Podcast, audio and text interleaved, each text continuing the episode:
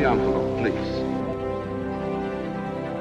And the Oscar for Best Picture is presented to. And the Oscar goes to. And the Oscar goes to. And the Oscar goes to. And the Oscar goes to. And the Oscar goes. And the Oscar goes. And the Oscar goes to. The Oscar goes to. The Oscar goes to. And the Oscar goes to. The Oscar goes to. Bom dia, rapaziada. Bem, gente. Primeiro, hoje é meu aniversário. Ontem, no caso. Porque a gente vai lançar sexta. Então ontem foi meu aniversário. Me dê parabéns. Eu gosto de receber parabéns. Segundo. Oi, Gustavão. Como é que você está? Eu tô bem, tô muito bem, Moron. Feliz aniversário para você, Moron. Que a gente possa continuar vários anos gravando esse podcast que a gente tanto ama. No e... ano que vem você vai lembrar do meu aniversário? Eu sempre lembro do seu aniversário, cara. E no ano que vem você vai lembrar do meu aniversário, Moron? Eu vou. Ah, que é tá. em setembro, né? Não, não é em setembro, Mauro. É em agosto. Não é em agosto, Mauro. Se não for outubro, não é nenhum, velho. Não é outubro, Mauro. Novembro? Não é novembro, Mauro. Dezembro. Não é dezembro, Mauro. Julho. Não é julho, Mauro. Junho. Não é junho, Mauro. Maio. Não é maio, Mauro. Não sei. Abril.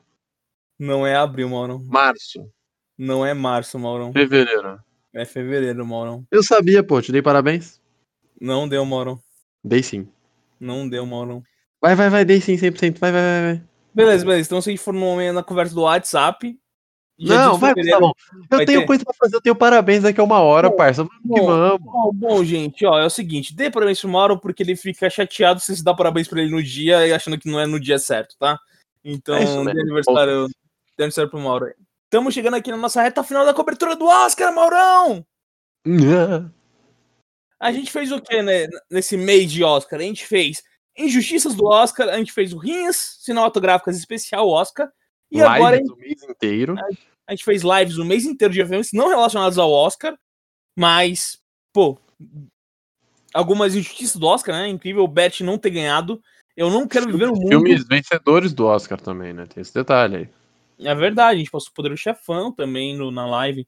Então, estamos coreando esse momento aí, Maurão, com esse último episódio pré-Oscar. Tanto é que você, que é nosso apresentador do nosso podcast aí, Maurão, costuma lançar episódios que dia, Maurão? Quando não atrasamos, né? Quartas e domingos. Então por que a gente tá lançando na sexta, Maurão? Porque a gente atrasou. Não, mentira, brincadeira. Estamos lançando na sexta porque este domingo é um dia especial, cara. Exatamente. Especial. Domingão a gente tem o quê, Gustavão? Fala pra rapaziada. A gente tem Oscar, Maurão. Puta que me pariu. Finalmente, caralho. É, um momento tão aguardado. E hoje não podia ser outro episódio, né, Maurão? Quer mandar o tema do episódio? Hoje nós vamos palpitar. Hoje nós vamos falar quem que a gente acha que vai. Acha não. Porque a gente não erra, né, Gustavão? Não, a gente nunca errou, a gente mano. vai matar em cheio, vai matar em cheio. Vai matar em cheio. Ó, vamos, vamos fazer uma, uma. Tentar fazer uma distinção aqui, ó. As categorias menores, quando eu digo menores, galera, não, não tô ofendendo, por exemplo, os maquiadores, tá ligado? Por favor, maquiadores de todo mundo. Gostamos de vocês. É que assim, maquiagem, figurino são menos relevantes na premiação do Oscar do que, por exemplo, direção, atriz, ator, né, Moron? Yeah. Então, o que a gente vai fazer? A gente vai falar o. A gente vai dar palpite em todas as categorias, né? mas a gente vai focar nas principais. Quais seriam as principais, Mauron? Filme, direção, atriz, ator, roteiro. Roteiro e roteiro, né?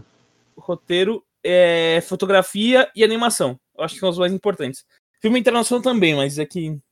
É a gente vai falar de todas, mas assim, já vou é. adiantar por mim, não vou adiantar pelo Gustavo, mas por mim, não consegui ver tudo. É muito filme. A gente, eu vi quase todos. Dos principais eu vi todos. Mas é muito filme, mano. Pra ver, tipo, todos os estrangeiros, todos os documentários é muito complicado. Não sei se o Gustavão conseguiu. Eu não consegui. Não consegui. Eu, eu ainda não consegui. Falta alguns do internacional, falta alguns documentários e falta algumas animações. É, mas até. Até. Até o da live do Oscar. A gente vai fazer live do Oscar, né, não? Já adiantando isso. É, domingão, domingão. É, eu vou ter visto quase todos. Eu só me recuso a ver Mulan, Tenet e Pinóquio. Porque eu não quero perder minha vida. Então... É, esse eu não vou ver. O Tenet eu vou ver, mas o Mulher Pinóquio não. Foda-se. Então, mas é isso, galera. É, a gente vai vai fazendo por, por categorias aqui. As principais a gente vai levar um tempo melhor discutindo, né, Morão? Porque eu acho que, por exemplo, não vai ter muita discussão, sei lá, é, de efeitos visuais, tá ligado? Porque nem, eu- nem eu. Uma- sincero, eu acho que esse Oscar tá bem manjado, velho. Vou ser sincero assim, mas aí vocês vão saber o que a gente acha depois. Mas eu acho que tá bem manjado.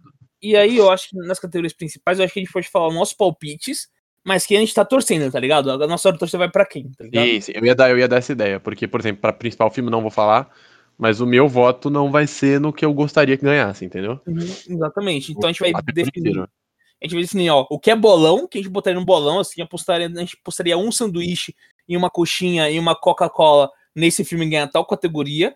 E a gente vai Uhum. falar do nosso coração, que a gente quer que ganhe, né, Moron? Exatamente. Então, Só, só, só- só posso dar um Ah. spoilerzinho assim, rapidinho? pode dar, pode dar. Para falar pra vocês que não viram nada sobre, três filmes foram muito indicados. Monkey Uhum. recebeu 10, Sete de Chicago recebeu 6 e A Voz Suprema recebeu 5.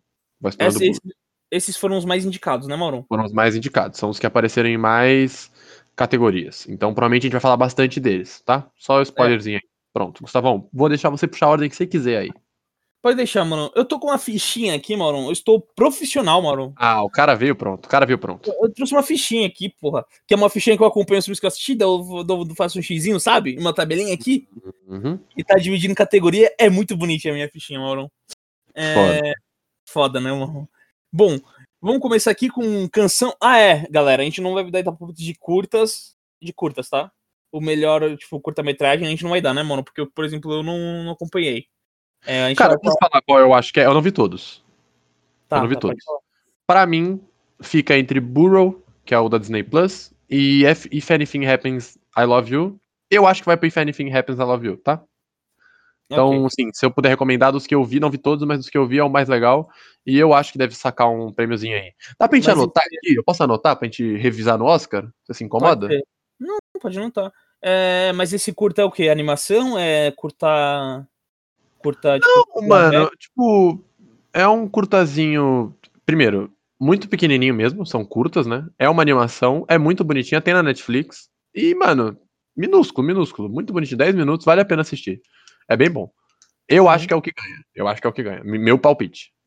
É, você quer seguir a minha pessoa nesse, já que você não viu? sigo, todos? eu, eu sigo o relator, eu sigo o relator. Eu Não vi nenhum curta, na verdade, porque eu ia deixar o curta pra ver, tipo, um dia, tipo, um, um- duas horas antes do Oscar, tá ligado? Ah, esperto tu. A gente pode passar no Oscar também, né? O que, que você acha? Pode ser, pode ser. É pequenininho? Bem, então, ó, curta. Eu acho que dá If Anything Happens, I Love You. Beleza. Bom, vamos de uma que não tem muito a ver com cinema, né? Foda, no Oscar. É, canção original, Moron. Eu nunca, eu nunca soube muito bem desse prêmio, tá ligado? Mas canção original, Moron. Canção Eu vou falar- original. Eu vou falar os indicados, Moron. Me diga, me diga. Hear My Voice, do set de Chicago. Sim. Yossi, de Rosa e Momo. Uhum. Speak Now, de Uma Noite em Miami. Aliás, bom filme, Uma Noite em Miami. Eurovision, de Russavic. Não, não, Não, não. De Eurovision. Eurovision, é, exatamente, exatamente. Eu confundi, Moron. E Fight For You, de Judas and the Black Messiahs. Você vai do que, Moron? Cara, eu vou. Eu não vi todos de novo. Eu não vi o Eurovision, por exemplo. Mas eu acho que das que eu vi. Hear My Voice não vai ser. Difícil. Só se for pra, pra dar prêmio bobo. Eu acho que eles vão acabar premiando Uma Noite em Miami, que não vai levar tanta coisa de resto. Eu acho que Speak Now tem chance. Você vai de Pura, única e exclusivamente, porque eu acho que eles vão compensar o fato deles não ganharem muita coisa em outros. Já Beleza. comentamos da injustiça da diretora, por exemplo, não está concorrendo e era pra estar concorrendo. Então eu vou de Speak Now. Speak Now. E eu É. vou de. Eu vou comer a minha favorita, tá? Porque eu não tenho um, não sei como tá o termômetro, tipo, de músicas e tal. Eu vou comer a favorita, que é o Fight For You. Tem um, tem um estilo legal. Então, vou, vou, vou me palpite vai de Fight For You, de Judas, Judas e o Messias? Judas e o Messias. Tá. Então você foi de Fight. Já é a primeira que a gente não concorda, hein? Hum. Hum. E aí, vamos fazer um bolãozinho, Gustavo? Vamos apostar um- uma coxinha? Quem Uma ganhar mais coxinha. uma, uma coxinha pra casa do outro? O que, que tu acha? Pode ser. Manda um iFood, manda um iFood. Mas no iFood, então fechou, vai, apostas. Um iFood de até quanto, Moron? De até quanto, Moron? Não, não. Delão mais o frete, Delão mais o frete. Só, só, pra ter o, só pra ter o prazer de ter ganhado, tá ligado? Beleza, beleza. Bom, Vai. Tri- tri- trilha sonora. Trilha sonora. Está com trilha sonora. Destacamento Blood, o maior su, o maior não é subestimado, o maior é, como chama? Qual qual o termo que o pessoal fala? É, underdog. Não, não é underdog, não, o o maior Ah, esnobado da academia. Snobado, snobado, É snobado. o filme, um dos filmes mais esnobados desse ano, Destacamento Blood, do Spike Lee. É um Muito bom, deles. sinal. Muito bom, por sinal. Mank. Calma, Marão. Você entrando de opinião agora. Desculpa, Minari. desculpa. Minari, Relatos do Mundo e Soul. Trilha sonora aí. Tá, sua vez de começar então, vai, que comecei no último. Bom. Eu vou de Minari. Eu acho que é uma trilha bem encaixada, é bem subjetiva, bem.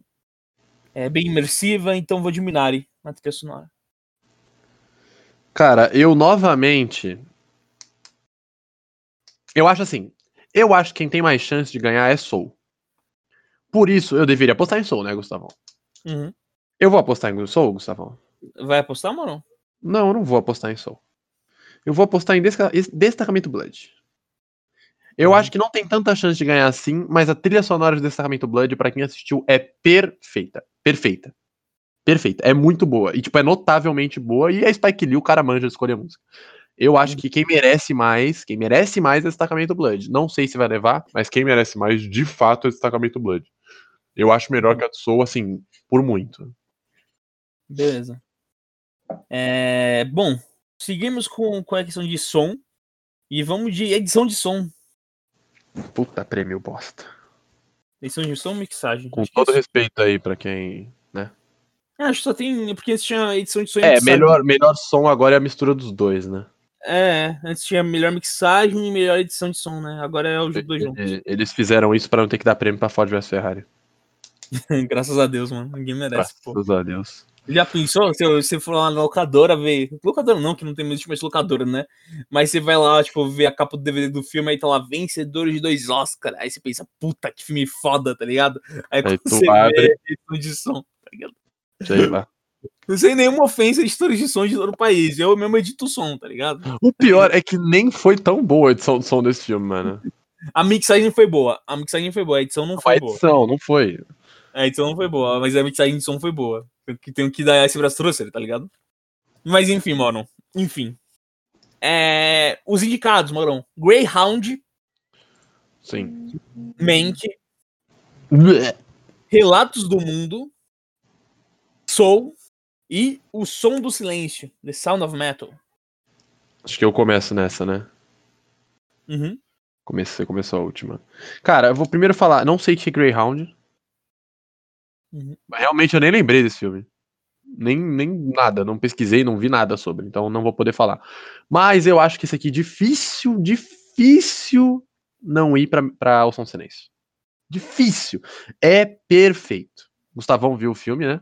Uhum. É, mano, o, o, o jeito que os caras estudaram o som pra conseguir fazer um filme sobre uma pessoa que tem deficiência auditiva é absurdo. Que você, tipo. é, eu até vi uma explicação É, é surdo. que É surdo, mano, eu acho. Tipo, o termo. não é deficiente auditivo. Não, não, Bem, é que é, eu- uma comunidade surda. Tem uma comunidade surda, então acho que isso pode usar surdo. Se eu, se eu me. Se eu, escre... se eu usei um, um termo errado, me desculpa, eu achei que se eu usasse deficiente auditivo. É, mas acho que até a gente teve aula de Libras que a professora falou que deficiente não faz sentido, porque não tem. Bem, Hum. se eu usei um termo errado, me desculpa, eu não falei na... pra ofender, não. Mas falam que é isso, tipo, o cara Não, não, estuda.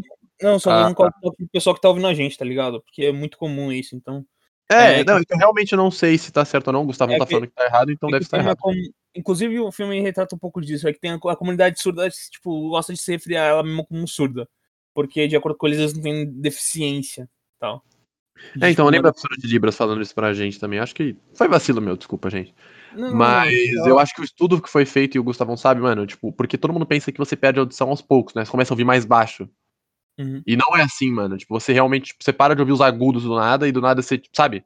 Você vai perdendo, tipo, capacidade de ouvir tal coisa. E, mano, muito brisa, o som é muito bem feito. Eu acho difícil não ir pra, pra Sound of Metal. Acho que dos que a gente chutou aqui, acho que o mais fácil de acertar por enquanto é esse. Com Uhum. certeza. E pra você? Eu acompanho o Mauro. Eu acho que tem, tem filmes que possibilitam você ser, ser, tipo, ser meio que um, uma referência na categoria, né? É, que, por exemplo, filmes de época geralmente ganham figurino, Oscar de figurino e maquiagem, né, Mauro? E o Uhum. Som do Silêncio, ele tem esse aspecto porque, assim, como ele foi feito é, de uma perspectiva de uma pessoa surda e uma pessoa que escuta também, né? Uma pessoa ouvinte, você tem toda essa, essa mudança de, de, de ambientação sonora no filme por causa da, da temática do filme. Então, eles conseguem fazer isso muito bem e eles fazem de uma forma perfeita. Então, eu vou de Som de Silêncio também. Nice, boa escolha. É, next, manda, fala, Bom. habla. Maquiagem e cabelo, Maurão.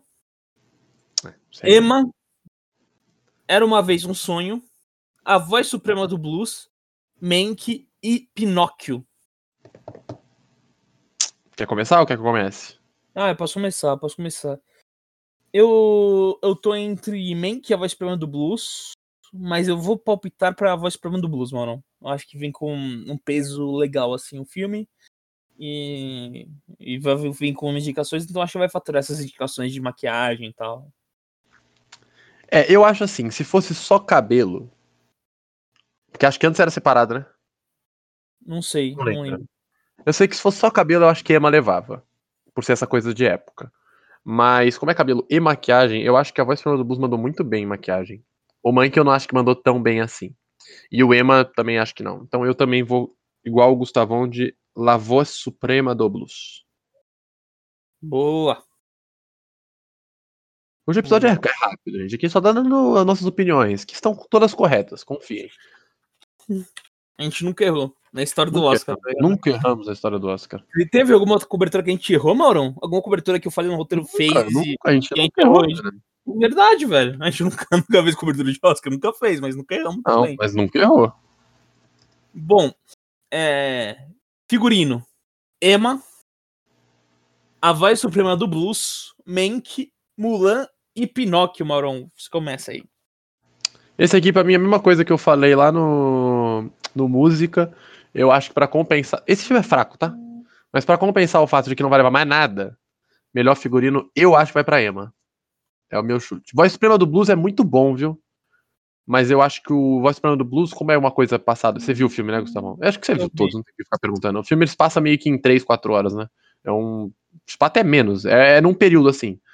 Então é um figurino só. Eu acho que o Ema, por ser mais tempo, tem mais figurinos, eu acho que tem mais chance de levar esse prêmio aí.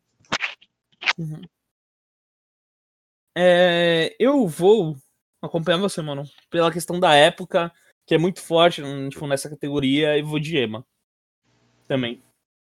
É, Essas aqui, gente, por enquanto, é, é, é difícil, porque realmente são categorias que a gente não, não manja muito. Tipo, por exemplo, trilha sonora, a gente vai chutar de gosto pessoal, né, Gustavão? Hum? Não- acho que tirando a edição de som, o resto foi tudo gosto pessoal. Sim, sim. O que eu acho que pode ser que leve mais, porque opinião mesmo, assim, eu não tenho muita. É, é, por exemplo, o Emma não foi uma, tipo, na que eu escolheria, sabe? Mas tipo, eu tô indo pela, pela tendência que, que tem de premiar filmes desse, desse gênero, entendeu? O. A Voz Suprema do Blues eu realmente gostei. Mas é, é aquela coisa, né? Eu, nem o Morão, somos especialistas em nenhum, tipo, nenhum. Na real, a gente não é especialista em nada aqui, tá ligado? Mas, assim, nada. É assim, a gente manja, tipo, a gente entende mais, tipo, de, tipo, de uma coisa mais geral, sabe? Roteiro, direção, ator e atriz, que é a coisa que mais aparece, né, no- nos filmes, né? Uhum. Mas, assim, por exemplo, figurino. A gente não sabe dizer se o figurino tá bom ou não. É. Tipo, pela. É, eu tipo, fui, eu fui pelo, pelo mais marcante pra mim, tá ligado? O que mais Sim. marcou foi esse. Sim, sim. É que, por exemplo, talvez um figurino fala, não, é que é- esse bagulho tá errado, sabe? Essa costura tá estranha, sabe? Coisa que a gente não percebe. É isso que eu tô falando, no caso. Mas. É... Mas assim, gente. Esse daqui é só minhas, nossos palpites, né? Não é uma coisa, tipo, a gente ah, tipo, quer que ganhe esse porque esse é melhor. É tipo, a gente tá palpitando, sabe? Eu acho exatamente isso. Bom, vamos lá. Efeitos visuais, Maurão. Love and Monsters, Amor e Monstros. O Céu da Meia-Noite, Mulan, O Grande Ivan e Tenet. Infelizmente, Gustavão, infelizmente, ó, eu não queria falar isso não, mano. Mas infelizmente eu acho que vai pra Tenet. Não queria dar prêmio pra Nolan, não, mano. Mas não acho que tem outro que. O Céu da Meia-Noite é um filme bonitinho.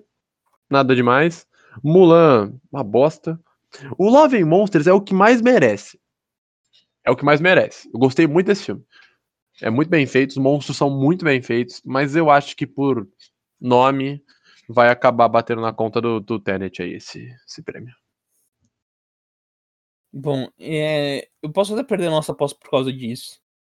Mas eu não vou. Eu não vou apostar no Tenet. Eu me recuso a colocar Nolan como vencedor de Oscar. Me recuso, tá? É, então eu vou de Love and Monsters. Meu palpite vai Love and Monsters. Bom palpite. Na real tem bem chance, viu, gente? É porque eu tô indo no Tenet só por, por pensar em Oscar. Tem que levar em consideração que a gente tem que sempre pensar que é um prêmio que puxa uma bola, né? Não dá Sim. pra negar isso. Sim. A chance dos caras puxar um biscoito ali. Tanto que, ó, a gente já falou, acho que Monkey o quê? Umas três vezes. Uhum, E nenhuma a gente deu prêmio pro Monkey. uhum, Porque não merece. O filme é ruim. O filme é ruim. Tá? sim. Mas. né? Bem, vamos Ah, direto. Como é, tipo, é nossos palpites, mas a gente não vai palpitar em justiça aqui, não, tá? Não, não tem porquê. Eu tô só comentando porque, tipo, por exemplo, o Tenet. Eu, eu fui no Tenet porque eu acho que é bom, mas não merece. Eu acho que vai ganhar por ser com o Nolan, entendeu? Ponto. Sim, sim. não mas acho que exemplo, merece. Mas, por exemplo, o David Fincher, tá ligado? O David Fincher, ele tem uma possibilidade pequena, mas tem uma possibilidade de ganhar melhor diretor por causa da história dele em Hollywood. Só não por causa por da causa história, exato. Não por causa do Mank, tá ligado? Se eles, tipo, a gente não vai. Eu, por exemplo, não vou palpitar quando for diretor, não vou palpitar no David Fincher, tá ligado? Porque se tipo, os caras derem pro, pro David Fincher, a academia tá maluca, entendeu? Então, é isso. Tipo, a gente tá palpitando pelos filmes, necessariamente. E quando a gente vê que tem tipo, outras coisas, a gente vai considerar as outras coisas. Mas, enfim, né, mano? É, Uhum. Bom, Só pra vou votar no David Fincher por outros motivos também, mas aí eu falo mais pra frente. Bom, O Gustavo também não vai votar por outros motivos, tá? Desculpa te cortar de novo, mas Ah, eu tá. sei que você não vai votar por esses motivos também que eu vou falar, então mais pra frente a gente explica. Ah, tá. Bom, montagem, Mauro. Montagem aqui no caso seria edição. É como. É, o, vamos lá. Meu pai. O pai. É, Grande não- filme de Henrique Cristo, né? é, exatamente. Mano, eu vi, um, eu vi um meme que tipo, era rapaz, tipo, meu pai e tal. E tal Henrique Cristo, mano. Sensacional. Aliás, uma sugestão aí pro, pro, pros produtores de todo mundo fazer uma versão do meu pai com o Henrique Cristo. Muito mais legal, né? Pois é, velho. Quem é Anthony O Hopkins, né Henrique mesmo? Cristo tem Alzheimer e esquece que é Jesus Cristo. Pois é, mano. Bom, meu pai. Twist. Nomadland, Bela Vingança, O Som Filmaço. do Silêncio e O Sete de Chicago, Mauro. Eu ou tu, fala rápido. né? Acho que eu começo, né? Bom, na montagem eu vou de dar. Vou, vou- eu não sei, tipo, como é a tendência, eu não, não, não acompanhei as campanhas de Oscar, eu não acompanhei o pessoal. Eu vou do que eu achei a montagem melhor, que é meu pai. Eu acho que meu pai, ele tem um enredo muito estranho, no sentido, tipo, é muito variável, sabe? Vai, vai pra um lado, vai pro outro, vai, vai pra cá, vai pra lá, sabe? É uma. Você fica confuso, porque a intenção dele é te deixar confuso. Mas ele é um filme muito bem montado pra gerar esse efeito de confusão, porque ele te faz sentir, tipo, na pele do personagem do Anthony Hopkins. A gente vai, a gente vai falar desse filme mais pra frente, então não vou não vou falar da história do filme agora, né? Mas é, mas o meu pai, ele faz uma montagem perfeita assim pro objetivo do filme. Então eu vou de meu pai como ganhar melhor montagem aí. Cara, eu vou de Som do Silêncio. Eu acho que é difícil também tirar do Som do Silêncio nesse filme. O filme. Mano, o filme é muito bem feito, velho. É, não vou dar spoilers porque a gente vai falar, porque como ele tá concorrendo a melhor filme, acho que a gente vai falar mais pra frente. Mas o Uhum. filme é muito bem feito, mano. Muito bem feito mesmo. Então eu vou de Som do Silêncio nessa aí. Mais uma que discordamos. Poucas que discordamos, mas já discordamos em três já. Próxima. Diga-me. Ah, eu acho que eu tenho que votar, vai. Design de produção aí, moro. Design de produção. Meu pai, Design Tá. de produção. a voz suprema do blues, Mank, Relatos do Mundo e Tenet. Design de produção é direção de arte? Design de produção seria direção de arte, mais ou menos. Ah, tá. Hum. Cara, eu posso votar? Vou votar antes, né? Quero deixar claro. Não queria escolher isso aqui, tá? Não queria escolher isso aqui. Porém, por ter sido um filme que retrata Hollywood e um filme que foi feito em preto e branco, difícil não ir pra Mank. Difícil. Então eu vou de Mank. Eu não vou fazer suspense, eu também vou de Mank. É, eu queria que fosse pra Voz Problema do Blues, mas infelizmente eu acho que não acho que não, não vai não tem como tirar esse esse Oscar do Mank não. Que é um filme que tem todo uma tipo, tem todo um investimento nesse, nesses lugares, então eu vou de Mank. É, ele, é- ele é igual o artista, tá ligado? Ele fez pra isso. Ele mirou, tipo assim, não vou ganhar melhor filme, talvez, talvez. Vamos atirar em fotografia, parça. Em arte, mano, o artista foi isso. É que o artista levou o melhor filme no ano, né? É, não, sem, Globo. é, sem spoiler, vamos falar. Acho bem difícil. Vai, próxima. Bom, fotografia, Maurão. Fotogra... Aí eu gosto, aí eu gosto. Wes Anderson, frente de dispatch, brincadeira, brincadeira. Brincadeira. Ia, hein? Ia, hein? 100% ia. Brincadeira. Duna, Denis Villeneuve, caralho. Aí a gente ia ia. Gente ia começar a brigar aí, tá ligado? Eu ia, eu diria que a gente ia brigar com o roteiro também, mas o Wes Anderson não quer ser indicado pelo roteiro, não é mesmo? Brincadeira. Brincadeiras à parte. Fudeu, Oscar do ano que vem nós vai sair na mão. Bom, fotografia, Maurão. Judas e o Messias Negro. Mank. Relatos do Mundo.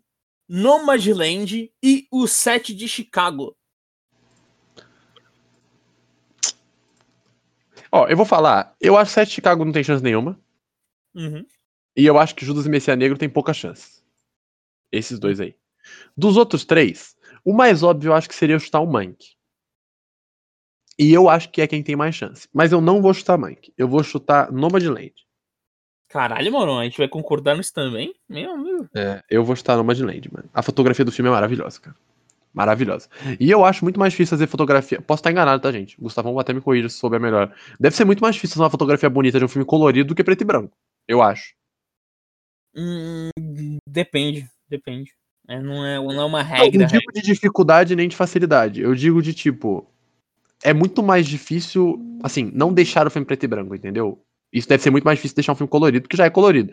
Deve ser muito mais difícil você deixar um filme bonito colorido, entendeu? Trabalhar bem com. E, e, tipo, mano, Nomadland é um filme realista, né? Não é igual Blade Runner. Blade Runner você pode brisar nas cores. Você tá inventando um universo. Nomadland é um universo nosso. Tem uns pôr do sol no filme. Puta que pariu. Filme lindo da porra. Eu vou de Nomadland.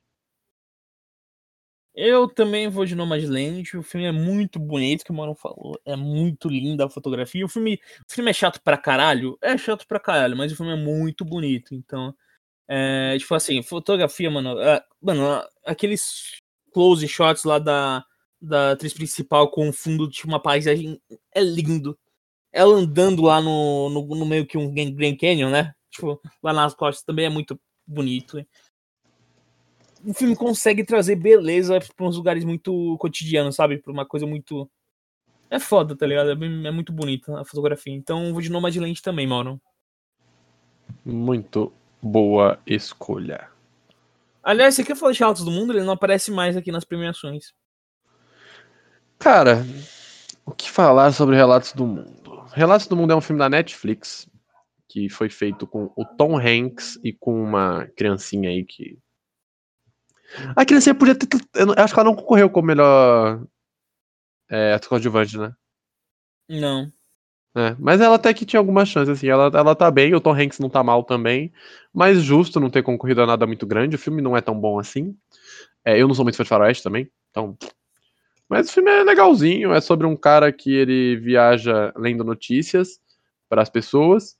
E ele encontra uma garota órfã e. É isso. Basicamente é a história dela com ele. Tem um filme que ganhou um tempo. Acho que foi Bravura Indômita, não foi? Uhum. É muito melhor. E segue essa brisa, assim. É muito melhor. Então, Uhum. se for ver um filme, veja Bravura Indômita. É muito mais legal. É... é uma menina órfã também e é muito mais bem feito. Então, acho que basicamente é isso. Se quiser adicionar alguma coisa, mas é um filme que não vale muito seu tempo, não, assim, sincero. Tem uns filmes aqui muito melhores que a gente vai falar mais pra frente. E até, tipo, dos que não aparecem mais pra frente, por exemplo, o, o Céu da Meia-Noite, se eu não me engano, não aparece mais, né, Gustavão? Posso estar enganado. Toda meia-noite também não aparece. Não aparece mais. Merece muito mais seu tempo. O filme é bem mais legal. Não é um filme bom, tá? É um filme bom, mas não é um filme legal. Mas é bem mais legal do que Relatos do Mundo, assim, na minha opinião. Então, Uhum. se eu puder recomendar um dos que não vão mais aparecer, acho que eu recomendaria O Céu da Meia-Noite. Sim, sim. Bom, é, o próximo vai ser roteiro adaptado, tá, Moron? E como Entramos em vai- roteiros, entramos em roteiros. É, e como a gente vai falar um pouco do. Porque assim, tem cinco filmes indicados, né? O que é o Borat, o 2, né? Borat 2, O Meu Pai, Nomadland, Uma Noite em Miami e O Tigre Branco. Tirando Meu Pai e o Nomadland, que, que eles são o melhor filme, a gente vai falar depois deles mais, mais profundamente. Se você quiser falar um, um pouco sobre Uma Noite Miami ou O Tigre Branco, Barão, porque eu posso falar de Borat aqui. Tá, ó. Sinceramente, não vi o Tigre Branco. Não vi, não sei o que que é. Vou até procurar no Google aqui pra ler a sinopse pra vocês. Não vi. Não vi porque não tem chance, tá? Sim, bem sincero. Não tem chance. É, pelo todo o resto das premiações. O Tigre Branco, um ambicioso motorista indiano, utiliza a inteligência e astúcia para escapar de pobreza e ascender no mundo dos negócios. Né, Não vi, não sei falar se é bom ou não. É da Netflix. É, uma noite em Miami, que você queria que eu falasse, ou Borat? Uma noite, né? Uma noite. Uma noite em Miami. Filmaço. Filmaço, filmaço, filmaço. Esse vale seu tempo. Tem na Amazon, não é difícil de achar. Mano, filmaço. Gustavão, não sei se você concorda ou discorda. Acho Concordo, que concordo. concorda. É, mano, puta filme bom. É sobre uma noite, literalmente, em Miami, como vocês sabem, onde num quarto de hotel estão o Muhammad Ali. o Malcolm X, o Sam Cooke e o Jim Brown. O foco é o Muhammad Ali, ele é o principal, e eles têm uma conversa durante a noite, mano. Muito bem feito. Regina King dirigiu lindamente, merecia ter sido concor- concorrente do prêmio de melhor dire diretora, não, não está concorrendo. David Fincher, por exemplo, não merecia, É, comparado inclusive, com ela, eu acho mais. É... Filmaço, filmaço. Não acho que ganha, tá? Roteiro adaptado. Eu acho que estão entre dois aí e um com baixas chances. Mas eu vou esperar primeiro o Gustavo falar de Borat 2 aí pra vocês. Bom, Borat 2 é a continuação daquele filme que, que marcou uma geração. Que é o Borat, no caso, que fala do repórter do Cazaquistão. É o segundo melhor repórter, né, mano? E- Do Cazaquistão. Do Cazaquistão. E, inclusive, o Cazaquistão até fez propaganda usando o Borat. Tipo, o pessoal tudo levando tipo, na brincadeira, né? O Borat, do, Borat 2, ele continua meio que. Meio que. Os passos do primeiro, é quase a mesma forma, eles colocam mais alguma coisa. É, ele é mais roteirizado que o primeiro, que o primeiro é muito coisa tipo de câmera escondida. E eles aumentam o tom das críticas, aumentam o tom da, da piada. E eles conseguiram duas indicações até que importantes, né, Mauro? Eles conseguiram roteiro adaptado e atriz coadjuvante. Então, assim, é um bom roteiro, eu curti, e é um bom filme. assim, se quiserem. Não, e outra, não merecia mais nada sem ser isso. É, é, tipo, eles fazem. um bom Talvez trabalho. melhor ator pro, pro Barão. Não, é que eu acho que o melhor ator tá, tem muita gente boa, tá ligado? Exato, assim. ator, tipo, que eu não ia mudar. se fosse um ano mais fraco, talvez ele tivesse con- conseguido uma, uma. Porque assim, ele não tá mal no filme. Uhum. Mas nada mais assim, eu acho que eu daria alguma chance sem ser roteiro adaptado. E a menina manda muito, mano. A menina manda muito. É, eu, eu acho que assim. Ele é melhor que alguns filmes que estão indicados para o melhor filme, o Borat 2. Mas. Mas não é, o estilo, né, mano? Não é o Mas estilo. não vai ser estilo indicar Borat 2, tá ligado? O primeiro filme. Os caras não, não, tão- não chegaram nesse ponto ainda. É, mas enfim, é um, ótimo, é um filme merecido indicação. Eu já vou adiantar meu voto aqui. Eu não acho que o Borat 2. Eu acho que o Borat 2 não vai ganhar, tá? Eu acho que quem vai ganhar o roteiro adaptado vai ser o Nomadland, porque eu acho que o Nomadland vai varrer, tipo, as premiações. Então, se ele levar. Porque se ele levar o melhor filme, ele vai levar com quase certeza roteiro e direção, né? Então eu vou, vou de Nomadland. Apesar, apesar que eu acho que o roteiro do meu, de meu pai é melhor. Não do meu pai, tá ligado? Mas do filme meu pai. É, o meu pai foi meio subestimado nessa categoria aqui, viu? Eu acho que era primeiro, muito mais difícil se adaptar um roteiro sobre Alzheimer. E é uma peça de teatro. É, é muito mais difícil, na minha opinião. Eu acho que é quem mais merecia dos três. Porém, entre os meus dois chutes, porque assim, o Borat, o Gustavão sabe, ele ganhou. O Nomadland ganhou Globo de Ouro, mas perdeu o sindicato pro Borat, entendeu? Uhum, Borat pode Senão ganhar. todo mundo estaria apostando no Nomadland 100%. Uhum. O Sim, fato do sim. Borat ter ganho no sindicato que deu uma. What the fuck, tá ligado? Tipo, mano, como assim? Mas eu acho que vai Nomadland também. Acho difícil o Nomadland não levar esse aqui por ser Oscar. Por ser Uhum. Oscar. Eu não acho o roteiro ruim do, do Borat. De novo, meu pai merecia mais que os três. Que os dois. Mas dos dois que tem mais chance, o Borat eu acho que tem um roteiro mais legal. E mais difícil de fazer. É, mas o roteiro também do Nomadland não é ruim, não tô falando que é ruim, é muito bom. É muito mais legal do que o filme, o roteiro. A história é divertida, divertida não, né? A história é envolvente, na real, mas difícil não, não cair na mão do, do Nomadland. O, o, o roteiro é bom, não é o meu estilo de roteiro, eu não gosto de roteiro do tipo que não do Nomadland, que é um roteiro sem, acho, deixa eu ver, sem ser uma, uma, porque eu gosto daqueles roteiros que, que seguem o, tipo, as batidas narrativas, sabe? O comé, introdução, aí tem uma- a primeira virada, tem o, tem um auge do filme, tem a segunda virada e assim por vai, né? É, eu gosto de filmes que tenham essa batida narrativa, o Nomadland não tem essa batida, ele, ele usa muito, tipo, do realismo, você pode ver, tipo, todo o, o roteiro é escrito como se fosse, tipo, uma coisa cotidiana, sabe? Que a, in- a intenção do filme é fazer isso, é trazer o cotidiano da pessoa, né, no caso. Então é um roteiro muito bem feito, como o Mano disse, mas eu acho que o meu pai é um roteiro, assim, é meu estilo de roteiro e é um roteiro pra mim melhor, né? Melhor. Melhor e eu acho muito mais difícil de fazer. Uhum. Fato. Mas ok, acho difícil, não, eu não vou apostar em meu pai, tá, gente? É aquela coisa que a gente tava falando no começo. É de coraçãozinho, eu gostaria, É. mas não vai Se- ganhar. Difícil Se ganhar. mandar um The Oscar Goes to My The Father, a gente. Ah, é, porra! Tá A gente vai comemorar muito mais do que se a gente acertar. Esse é o ponto. É, exatamente, tá ligado? A gente nem vai ligar se a gente errar esse palpite. É. roteiro original, Maron, agora. Roteiro original. Bem, os cinco ainda vão aparecer, então não vou. Exatamente. Judas e o Messias. Negro, Minari, Bela Vingança, O Som do Silêncio e o Sete de Chicago, Maron. Roteiro original. Quer que eu comece? Uhum. Pode, pode Vamos começar. lá. Eu acho os cinco roteiros muito bem feitos. Porém, algumas coisas tem pra falar. Som do Metal, não acho que é um roteiro tão complicado assim. Assim, não é um roteiro tão lindo, sabe? É um bom roteiro. Mas eu não acho que é, tipo, fora do comum. Sete de Chicago tem, assim, eu até comentei isso na crítica do Instagram, por sinal, vejam as críticas do Instagram. Eu até comentei isso na crítica do Instagram. Eu não sei, mas o que eu vi de crítica falando que o roteiro é mal feito por causa de erros históricos, assim, não tá escrito. Eu vi muita coisa falando que tava mal feito. Então eu nem sei por que que tá aqui. E eu vi em críticas em sites grandes, não tô falando tipo crítica de Instagram, tô falando tipo o Omelete, que é um site grande, falando que os caras erraram em coisas históricas. Eu acho isso meio errado, sabe? Uhum. Por mais que seja uma ficção, errado. Judas e o Messias Branco. O Messias Branco? Negro, negro, Messias Negro. Por que, que tá. Nossa, por que, que tá escrito branco? Eu tô, eu tô seguindo uma lista aqui da internet, tá, gente? E tá escrito Judas e o Messias Branco. Eu não estou louco, tá escrito na minha frente. Por isso que eu até buguei aqui. Judas e o Messias Negro é. Bom roteiro, não acho que tem chance. Então, pra mim, fica entre dois: Minari e Bela Vingança.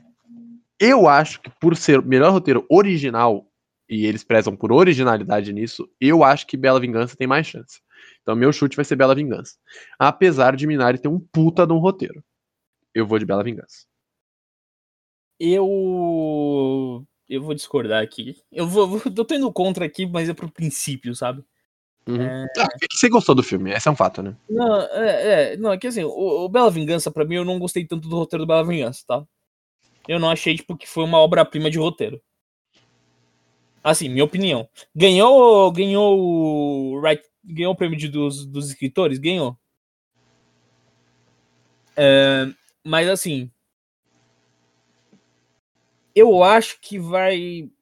Eu queria, assim, pra mim tá entre Minari e Judas e Messias Negro. Se fosse eu votando aqui. Eu tô falando. Agora esse palpite vai ser eu votando, né? Porque eu não, porque eu não, não tenho um palpite pra quem vai ganhar. Eu tenho um palpite pra quem eu vou, daria, sabe? Daí eu Uhum. fico entre Judas e Messias Negro e Minari, que são dois ótimos roteiros. E eu vou de Judas e o Messias Negro. Judas e Black- Vai de Judas e o Messias Negro? Vou de Judas e o Messias Negro. Pra mim é. Pra Caralho. mim, pra mim é um roteiro muito impactante. É o mesmo. Tipo, o Judas Messias Negro e o Minari são a mesma qualidade de roteiro, assim, na minha opinião. E, e tem a questão que teve, teve várias coisas da questão do Black Lives Matters, né? Tem um, toda uma pressão política tal, envolvendo o assunto racial. Então talvez o Judas Messias Negro pode pegar algumas é, Oscars, tipo, não por causa Posso- disso, porque o filme merece, né? Mas é, isso pode tipo, ajudar a criar um ambiente onde eles dão esse Oscar pro Judas Messias Negro. Então, meu Posso mudar é meu chute? Pode mudar, pode mudar. Não vou mudar pra Judas, não. Vou mudar pra Minari. Ok. Sabe porque eu tava pensando aqui? Eu acho que Minari não vai levar mais nada. É. Eu acho que Minari não vai levar mais nada. Eu acho que pra compensar. E o Judas Messias Negros tem uma categoria que eu vou falar que ele vai levar 100%. Então eu vou mudar pra Minari. Eu acho que o Minari tem grande chance, na real, por causa disso, porque ele não vai levar mais nada, velho. Agora que eu parei de pensar, ele não tem mais nenhum prêmio que eu acho que ele tenha grande chance. Talvez o principal, mas. Ah, difícil pra caralho. Então eu vou de, eu vou de Minari. Por, por repensar aqui, eu vou de Minari. Eu vou de Minari. Ok. É... Eu, eu te entendo, mano. E eu fico triste também. É... É, mano, é injusto. O filme é um puta filme, mano. Mas assim, não é injusto, tipo, xenofobia nem nada, tá, gente? É injusto porque nas categorias que ele tá concorrendo tem filmes que tem mais chance. Uhum. É isso. Mas assim, eu Mas fico a triste. que mais forte seria, pra mim, na minha opinião, é roteiro. Acho que é o que ele mais tem chance. E por isso eu vou chutar em Minari mesmo. Eu vou. Depois do Flamengo, tristeza. Chegar no. no- Bom, documentário. Collective. Collective. Creep Camp. Agente Duplo. Professor Polvo e time. Hum, diga seu chute. Bom, Maurão. Eu tô entre dois aqui. Eu, tô também. entre- Eu, eu só eu não sei se vai ser os mesmos dois, mas eu. Eu tô entre o Agente Duplo e Collective. Quase. Eu tô entre a gente duplo também, mas é outro. Eu tô com o professor Polvo. Ó, pô, vamos dar, uma, dar um respaldo aqui, ó. O Professor Polvo é baseado, tipo, é um documentário sobre um cara que estuda polvos, né? Aparentemente. Bem chato, tá? Todos os documentários eu não gostei de nenhum. Aí o Chris Camp é, é um documentário sobre a questão, tipo, de inclusão de deficientes físicos. Gente, tô Esse é, o dando mais- por esse é o filho, mais tá? envolvente, tá, gente? É, Só- Esse é o, pra mim, é o mais envolvente, mas não tem chance nenhuma de ganhar. o, o Collective é um sobre um processo político da Romênia. E assim, muita gente comparou esse processo político com a Lava Jato, então o Collective tem uma aqui no Brasil uma forma, uma forma lavajatista, vamos dizer assim. Porque eu tenho, porque no grupo da faculdade o pessoal comentou um pouco dos documentários, né? E aí o que eles não gostaram é que o Collective tem uma coisa de, tipo, de Lava Jato, sabe? Tipo, de, tipo, sabe, endeusar o Sérgio Moro de da Romênia? O Uhum. pessoal fala que ele faz isso. É Agente Duplo, que é um. É um chileno, filme chileno. Que fala sobre questão de idosos. Sobre a questão de maltrato de idosos.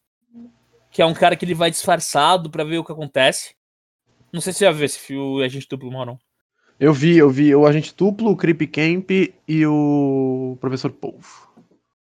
E tem um time que. que é questão de. É, o desafio de uma mulher que luta pela liberdade do marido. Então, Fox Ridge tenta a todo custo mudar o estilo de Robin que cumpre uma pena de 60 anos de prisão. Que é essa questão de. Tipo, de, de prisão arbitrária, né? No caso. Seria uma. E, bom, eu vou tô entre Collective e Agente Duplo que são os dois filmes que mais apareceram, assim, em premiações, tipo, de fora do mundo. Uhum. Eu, eu vou de Agente Duplo, que ele levou um monte de prêmio de relacionado a documentários, eu vou de Agente Duplo. Eu palpite- É um bom- É um bom chute. Eu, eu, eu vou de Professor Polvo porque eu acho que é mais a cara do Oscar só, tá? Uhum. Mas o. O Creep Camp é muito bom também, mano. Se fosse pra chutar o que eu gosto mesmo, eu acho que eu chutaria o Creep Camp. Mas não, eu vou de. De meu professor Poelvo. Agora Ok. qual é a próxima? É internacional? Animação, Maurão. Animação, animação. Essa aqui é até foda de perder muito meu tempo, mano. Sincero, velho. Vai, vou, vou mandar um. Vou mandar os indicados aqui. Dois irmãos. A gente não vai falar dos filmes, tá, gente? Dois Não, irmãos. não, precisa, porque não vai ter chance. A Caminho da Lua. Shaun o Carneiro, o filme. Soul e Wolfmakers, Maurão. Wolfwalkers, quer dizer. É óbvio que vai ganhar Wolf Walkers. Zoas, cara, tem soul, parça, não tem chance. Como não? Como não, né? Gente, esse aqui. Desculpa, essa não tem chance nenhuma. Assim, de todas as categorias que a gente falou, até agora, a mais certeza absoluta é Soul. Não tem, não tem chance nenhuma pra nenhum outro filme. Wolf Walkers é bom. O Shaun, não. O Caminho da Luta da Lua, não. E o Dois Irmãos é bom. Mas, mano, não vai chegar aos pés de Soul. Não tem chance nenhuma. Soul teve hype, teve tudo que precisa pra um filme. Não tem chance. Tô- tô- essa eu tô cravando pra vocês. Vai dar Soul. Quer postar aí na, na internet? Bota tua casa no Soul. Vai ganhar. Ó, gente, é, é Soul, tá? Não tem como. E ultimamente, o. o os, os Oscars de melhor animação é, parece que é muito dado, sabe? Tipo, não tem uma discussão. Porque, ó, Não por tem, exemplo, porque, mano, é difícil, velho. A animação é um bagulho que ou hypa ou não hypa, mano. Ó, 2020, tá ligado? Ó, tem o 2020 era Toy Story 4, não tinha como tirar do Toy Story 4 o Oscar, tá ligado? 2019, Spider-Man no Aranha Verso, não tinha como tirar esse filme, tá ligado? Era Hum, dado como, mano. como certo. 2018, Coco a Vida é uma Festa, não tinha outro, outra, outra, outra premiação possível, tá ligado? Não, e ó, só um comentário, não só por causa do, do filme ser muito bom. Toy Story 4 é muito melhor do que todos os outros. Só que, mano, o Elo Perdido, Como Treinar Seu Dragão 3, Klaus Uhum. e o outro que eu nem sei, porque era francês. Ah, o da mão. Uma, É. perdi minha mão. Esse filme eu acho que é melhor que o Toy Story 4, mas é, em termos de, Sem de Oscar, chance. não tinha como, tá ligado? Em termos de Oscar, sem chance. O Spider-Man, por exemplo, Contra Incríveis Spider-Man. 2, O Ralph, continua sendo o Ralph, Ilha dos Cachorros. que merecia. Ah, não, que vai que Não, Spider-Man. mentira, mentira, mentira, mentira, mentira. Spider-Man não tinha como. O ano anterior do Coco não tinha como. Coco O não ano anterior do como. Utopia não tinha como. Não tinha como. E tava competindo com Moana, tá ligado? Mas a gente sabia É. que isso ia ganhar, Não tá tinha ligado? como. É. O Divertidamente não tinha como desbancar. Ó, o último ano. Tô até procurando aqui, o último ano que é sido sincera a troca. Ó, Valente. Talvez Eu acho que o ano do Valente foi o mais justo. Porque Valente é ruim. Não, não, acho que foi 2000. Não, é verdade, porque tinha Valente, tinha Detona Ralph, tinha Paranorman. É, era só filme ruim. É. E o Eu Rango também. o Rango, o Rango também só tinha filme ruim. No Então, 2012. o Rango eu não acho ruim, mano. Eu gosto Ah, de Rango. Não é um filme bom, mas eu gosto de Rango. Mas depois, mano, não tinha chances, velho. Não tinha. Mano, divertidamente, velho. Uhum. O Divertidamente concorreu, pra vocês terem noção, Anomalisa, O Menino e o Mundo, Que que é bom, o- né? O bom. brasileiro, não é é ruim, tá? Chão Carneiro e Omoide no Marne, que era um japonês. Parça, não tinha chance. Não Uhum. tinha chance. Não, mano, eu não consigo lembrar um ano que tenha sido justo porque todo mundo era bom, mano. Ó, É, no- em 2010, ganhou tem o Up Coraline, contra Coraline. Coraline e o Fantástico Senhor Raposo. Uhum. E a Princesa e o Sapo. Esse ano aí tava justo. Esse aí qualquer um dos quatro podia ganhar. Antes também o Oli ganhava fácil, o Ratatouille ganhava fácil, o Happy Feet ganhou de carros. É, foi triste, isso foi triste. Mano, Rap, mano, 2007 foi Rap Fit, Carros e a Casa Monstro, velho. Eu daria pra Casa Monstro esse Oscar, tá? 2007? Caralho, Happy Feet ganhou, mano. Essa me pegou de surpresa, velho. Não tava esperando, não. Ó, 2005 foi, foi, foi franca a disputa, hein? Os Incríveis, a Espanta Tubarões e.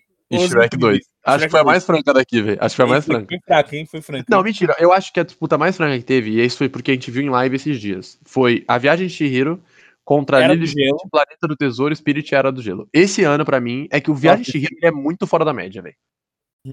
Ele é muito fora da o média. Spirit é muito bom, o Spirit é muito bom, o Lily Stitch é muito Os bom. cinco são bons. Esse ano, assim, qualquer um ganhasse não ia ser injusto. Não E assim, injusto. foi o segundo ano, tá? Porque o melhor, acho que a melhor, melhor animação começou em 2002. Uhum. Começou em 2002. E, ó, o 2002 também foi franca. Shrek e Monstros S.A., velho. Foi franca, foi franca. Sim.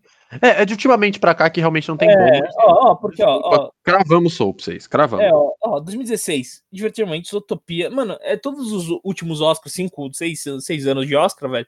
É uma coisa que já tá dada hum, animação, tá ligado? Que não é, não, tipo, ninguém tem surpresa, né? Então, vamos de, vamos de Soul, tá ligado?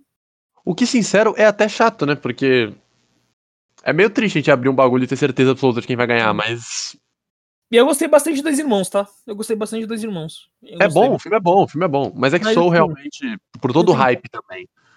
E tem toda uma questão no movimento, tipo, de quarentena, tá ligado? Que muita gente perdeu, tipo, ente querido e tal, e... e o Não, e tem outra, o Gustavo já coisa. comentou, Black Lives Matter, mano. Uhum, também... Tem esse impacto, e tem esse impacto. Então, difícil. Gente, vai dar Soul. Aposta a casa de vocês. Se perder, não, que se foda também, não vem me culpar depois, não. Mas pode apostar que, que vai ganhar. A gente, a gente vai criar o Nomadland do Brasil, mano. Não, é. É, agora é. Porque você tá vivendo num trailer. Então, conhece falando no roteiro? Fez uma apostei casa pra... casa no Soul e ganhou o Wolf Walkers, tá ligado? Foda. Bom, vamos lá. Filme internacional, mano. Druk. Acho que, o, acho que é o último de categoria um pouquinho menor, né, do que as principais. Sim, sim. É que, o, é que eu botei os roteiro, o roteiro antes. A gente vai botar o roteiro depois. do Ah, roteiro. não, mas tudo bem, tudo bem. Bom, Esse aqui, filme, também, esse aqui também é fácil, tá, gente?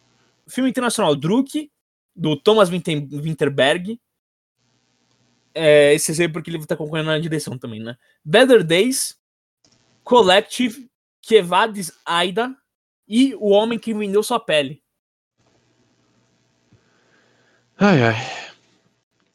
Posso dar um resuminho aqui? Eu não vi todos, tá, gente? Pode dar, pode dar um resuminho aí de todos. Mas é, eu vi alguns. Eu vi o que eu sei que vai ganhar, né? Uhum. O- mas, ó, Collective é um documentário terror, tem 50 minutos. Ele é sobre um, um incêndio. É como se fosse um incêndio da Boate só que em Bucareste. Basicamente é isso. É... Bom, bom. O Homem que Vende Sua Pele é sobre um jovem sírio sensível e impulsivo que trocou seu país do Líbano para escapar à guerra para poder viajar para a Europa e viver com o amor de sua vida. Ele aceita ter suas costas tatuadas por um artista por um dos artistas contemporâneos mais cultuados do mundo, transformando seu próprio corpo em uma obra de arte de prestígio. Sam, entretanto, percebe que a decisão pode significar qualquer coisa menos liberdade. É tipo, o cara vende a- as costas dele pra um cara fazer uma tatuagem, só que todo mundo quer, quer a pele. Tipo, virar um quadro, sabe? Então ele se fode. É, é bom também. Eu acho o mais legal deles, tá? É mais envolvente. Mas o, o Co- Covades Aida não vi. Não sei sobre o que é. Você viu? Eu não vi, vai dizer eu não É. vi ainda. O Better Days também não viu de Hong Kong. Por quê? Porque vai ganhar Another Round, gente. Vai ganhar. Druk vai ganhar. Então, mesma coisa do Soul. Dificílimo. Talvez o The Man Who Sold His Skin, né? O, o homem que vendeu a pele, tenha chances. É, é menos impossível do que o do, na casa do Soul. Mas vai dar Druk. Não, não tem outro, não. Vai dar Druk. Vai, vai dar Druk, eu sigo o voto, voto com o Mauro aqui. O que tá mais badalado dos internacionais. Eu acho que até podia ter sido indicado como melhor filme. E. Tinha, tinha grandes chances. Tem um elenco, mano. É um filme dinamarquês, mas tem um elenco bom, mano. Uhum, Tem um elenco O- importante. Tem o. O cara que Hum, fez Rogue One, como é que é o nome dele? Peraí. É um cara famoso pra caralho. Como é que é o nome desse filho da puta? O Mads Mikkelsen. Isso. É o Mads Mikkelsen, mano. Tipo, o cara é bom. O filme é bom. É sobre um- uma rapaziada que se junta pra trocar uma ideia num, num- num bar. Doido. E é bom, mano. O filme é da hora. Não é o mais envolvente pra mim, mas. É uma premissa simples, mas que funciona. É, A gente vai falar mais quando for falar da direção, né? Como é que é o nome daquele filme brasileiro que os caras se juntam no bar pra beber? Tem o Marcos Palmeira. Porra, é o. Não tá rindo do que? É o. Mano, tem o Bruno Mazeu, né? É, é. Tem o Bruno Mazeu. E aí comeu. É o E aí comeu dinamarquês. É o E aí comeu dinamarquês. Pronto, resumi pra vocês aí. Já viram E aí comeu? Pronto, não precisa ver Druk, é a mesma coisa. Meu Deus. Resumi, porra. Não, mas, gente, gente, por favor, né? É outro nível, é um nível completamente diferente, tá, gente? Não, é, tô brincando, mas. A temática É a, é, mesma, é a igual. mesma premissa, é a mesma premissa. Eu tô brincando, a história não tem nada a ver, tá? Mas é a mesma premissa. Bem, Gustavão, acho que agora vamos Bora, bora, bora.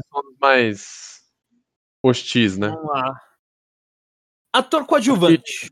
É, coadjuvante primeiro, né? Eu ia falar isso. Coadjuvante. Sacha Baron Cohen por O Sete de Chicago. Leslie Odom Jr., Uma Noite em Miami. E eu fiquei meio decepcionado quando eu vi Leslie Odom Jr., eu achei que era Hamilton, tá ligado? Eu falei, caralho, Hamilton foi indicado, tio.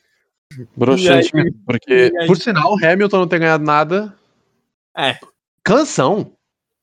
não é, mano, é Alexander Hamilton, mano. Foda. Mas eu acho que é porque, porque é uma partida de 2016. Eu acho que por isso eles não deixaram correr, talvez, tá ligado? É. Eu não sei como Não funciona. entendi muito, mas tudo bem. Ó, Leslie Odom Jr., Uma Noite em Miami. Paul Ratch, de O Som do Silêncio, é o cara que faz o, o chefe lá da, do- da casa. Daniel Kaluuya, pro Judas and the Black Messiahs. E Laker, Laker Stanfield, pro Judas and the Black Messiahs. Vai lá, ou vamos falar um pouquinho primeiro? Falar um pouquinho, né? Eu vou, vou falar um pouquinho aqui, mano. É, eu, antes eu vou dar um disclaimer aqui, mano. Diga. Eu, eu assistindo o set de Chicago, o set de Chicago, eu consigo entender porque ele tá como melhor roteiro, tá? Ele foi indicado pro melhor roteiro. Eu consigo entender, numa boa. Foi escrito pelo cara da rede social, que é um ótimo roteirista tal. É um roteiro muito bem feito. Tem alguns defeitos? Tem alguns defeitos. Tem algum momento de sessão da tarde demais? Tem alguns momentos de sessão da tarde demais. Mas é um bom roteiro. Merecia indicação pra roteiro, então eu entendo, tá ligado? Aí, Se eu forçar um pouquinho a barra, eu entendo porque ele foi indicado pro melhor filme. Eu entendo. Forcinho, só um pouquinho a barra, sabe quando você dá aquela. Hum, sabe? E Hum. aí você entende? Entende? Sabe? Aí, se eu forçar um pouco mais, um pouco mais, eu vou entender o porquê ele foi indicado pra montagem. Porque eu não acho que foi tão merecido a montagem do set de Chicago, tá? É aí, mas aí eu tenho que fazer um. Sabe? Deu uma diferença, né? Grande, né? Tem que ser grande. É. Agora, fotografias. Eu preciso fazer uma força descomunal pra entender porque ele foi indicado pra melhor fotografia. Tipo. hum, Entendeu? É Entendi. tipo. Agora, não importa a força que eu faça no mundo inteiro, eu não consegui entender o Sacha Baron Cohen ser indicado pra esse pra ator coadjuvante de com set de Chicago, tá? Sendo que qualquer outra pessoa, quer dizer, tira do Ed, Ed Redmayne, né? Tirando esses dois aí, qualquer outra pessoa teve mais destaque que ele no filme, tá ligado? O, o cara que parecia o Gregório do, do Vivier, sabe? O amigo dele. Mano, parece- Jerry Rubin. Ele Esse foi- aí, o Jeremy Strong, esse merecia, mano. Ele parece o. Ele parece o Gregório do Vivier. O advogado de defesa merecia o Oscar, a indicação pro Oscar coadjuvante. É, Até, o, até o juiz filho da puta. o ju- Pode ser. O, o, puta, o cara, o promotor também merecia um Oscar de ator coadjuvante. O líder do Panteras Negras merecia um Oscar de ator coadjuvante. Eu acho que desses aí, pra mim, o que É. realmente merecia era o, o Jeremy Strong, o do Vier. Ele tá muito melhor que o Sacha Baron, mano. Então, eu não consigo entender, tá ligado? Eu só tô indicando gente que participou do set de Chicago, tá? Sem, tô tirando outros filmes, tá? É inacreditável Sacha Baron Cohen ter ter sido indicado por esse filme. É um um absurdo pra mim, a indicação dele. Porque eu acho que ele não mereceu, mano. Não mereceu. Ele Não, e o. por exemplo, Malcolm e Mary, que tem o, o John David Washington, que fez o Infiltrado na Clã, tá ligado? Hum, sim. É que ele provavelmente iria como principal, mas se. É, não sei. Mano, não merecia. O Sacha Baron não merecia, não. Tá injusto. E ainda falaram que tinha chance de ele ganhar, viu? Só comentando aí. Olha, ó, não mereceu indicação nem um pouco, tá? Eu só falei, tipo, do set de Chicago, sabe? Do, do Ah. do set de Chicago. Ó, sabe O- quem merecia? Sabe quem merecia que não foi? Merecia real. O maluco do destacamento Blood. Uhum. O, o, o Leroy Delroy Lindo. Leroy Lindo. Esse merecia, mano. Esse foi injusto ele não ter. E merecia não só pra participar, ele merecia ganhar. Pra mim, ele tinha chance de bater de frente com quem é a minha aposta aqui. Não acho que ganhava, mas tinha chance. Mano, não entendi, não entendi. E. Mas assim, eu não consigo entender a indicação do. Do. Do Sacha Baron Cohen. Eu já falei isso várias vezes, vou falar de novo. Porque, mano, é um absurdo. É um absurdo.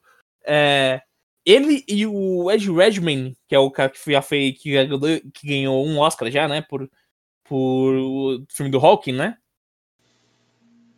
O. Né, mano? Foi ganhou pelo Hawking, né? Ele ganhou o- pelo Hawking e perdeu pelo Garoto Dinamarquesa. Isso, esses dois aí, esses dois atores eram que eram que iam levantar o filme, né? Eram, tipo, são os tipo, atores estrelas do filme. E são os dois mais apagados do filme. Não sei se o mano Nossa, concorda o comigo. Redmayne, o tá ridículo nesse filme. Patético. É, não, não, não... E eu gosto do cara, mano.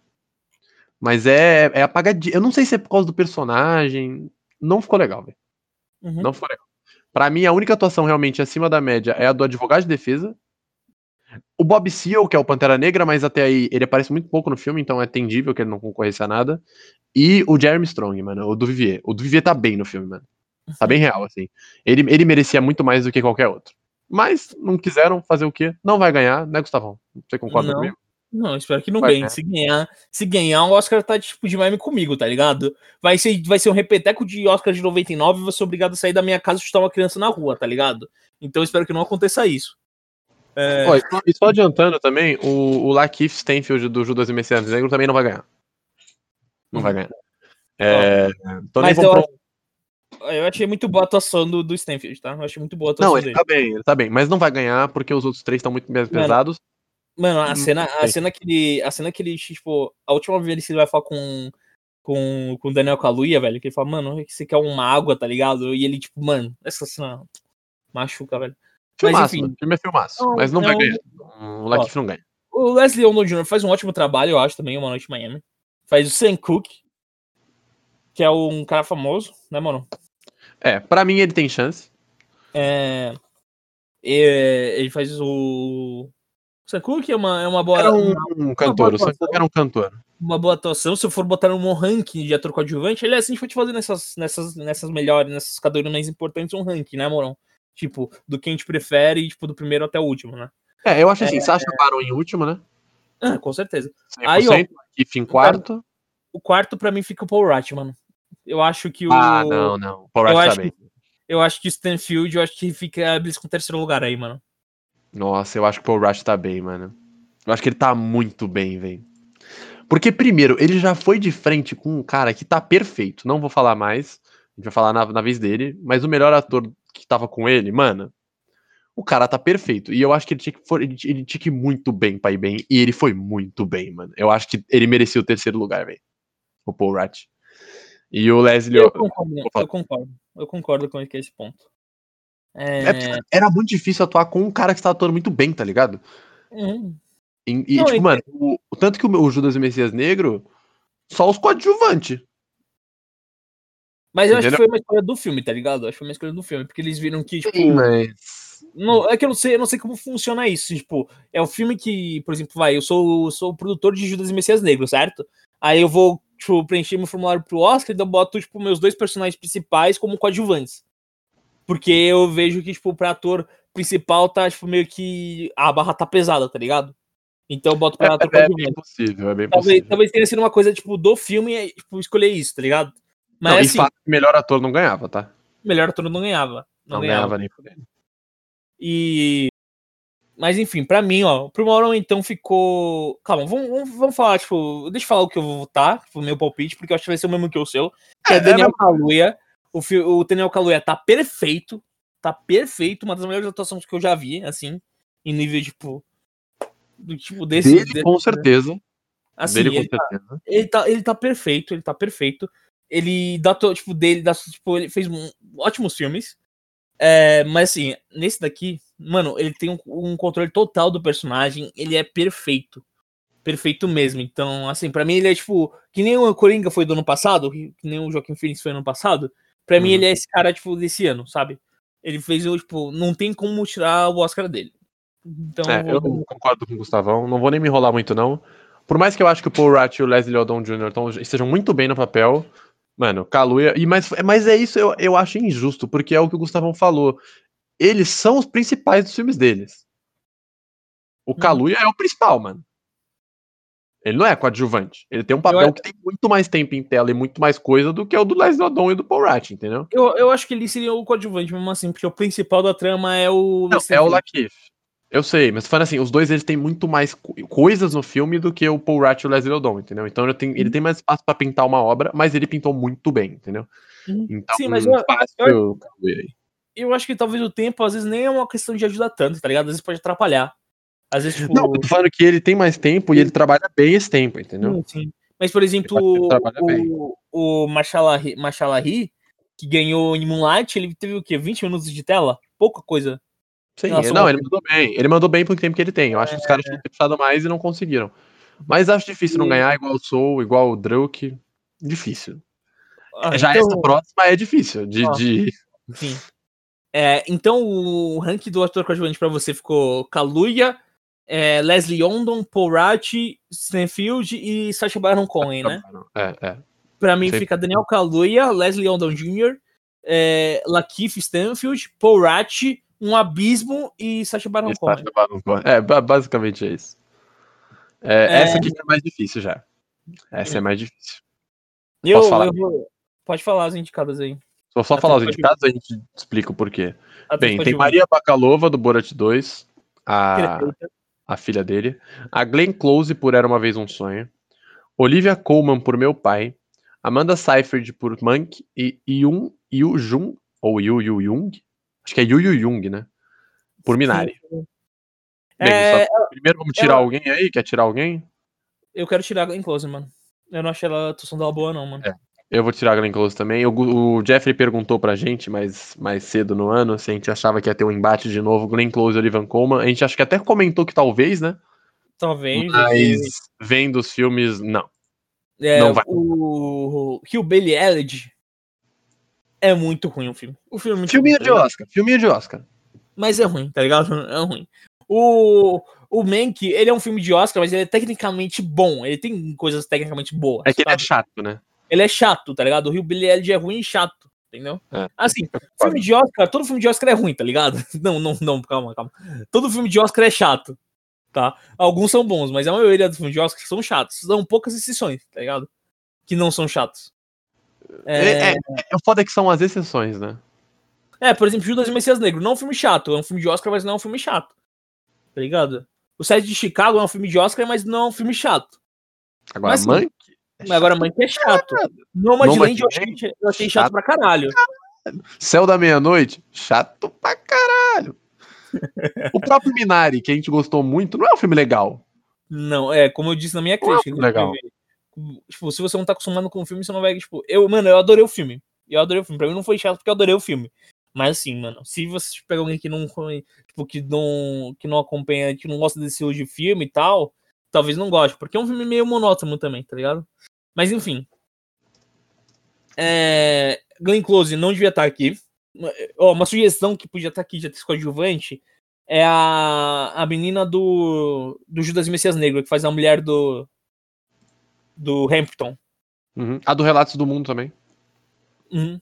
É, Talvez. assim, ela em Judas Messias Negro, a- eu esqueci o nome dela, mas, mano, ela faz. Mano, a expressão facial que ela faz é muito boa, tá ligado? Ela, ela tem um domínio do papel, então eu tiraria Glenn Close e botaria a menina do, do Judas Messias Negro. Concordo. É, acho que já posso tirar mais uma, né, Gustavo? Você quer tirar a indicação? Concordo. É, Pode. eu acho que a Olivia Colman também não tem chance nenhuma. Não porque seja mal, mas não, tem chance. é porque eu acho que ganhou Oscar e tal. Assim, ela atuou muito bem. Não é o nível, tipo, de a favorita, que, ela, que eu acho que pra mim foi, o- foi o ápice da carreira dela. Uhum. Pra mim, favorita tá, tipo, outro nível. É, mas assim, ela acho que, como ela ganhou um Oscar recentemente, e aí tem esse peso, tipo, que ela, tipo, não é a melhor atuação dela, eu acho que ela não ganha. Uhum. É, eu também acho, por isso que eu tô excluindo aqui, tá, gente? Tô excluindo porque eu acho que não tem chance. E a outra que eu também acho, por mais que tivesse vindo bem forte antes, se você discordar, você pode discordar, mas eu acho que, assim, quinto, quarto e terceiro, a Amanda Seyfried também acho que não tem chance. Amanda Seyfried? É, acho também. Não acho que tem chance, porque, assim, sincero, não entendi. Assim, ela tá bem no filme, mas ela não, não, acho não- que tem chance. ela não tem. Tipo, ela não vai além, tá ligado? Do personagem. Ela faz o básico pra mim. É um papel simples, é um, é um papel que ela mantém o básico, o papel é bom e ela segura ali o que ela precisa fazer, tá ligado? Tem uma, uma cena, duas cenas, que é primeiro a que o. a que eles saem do jantar, sabe? Uhum.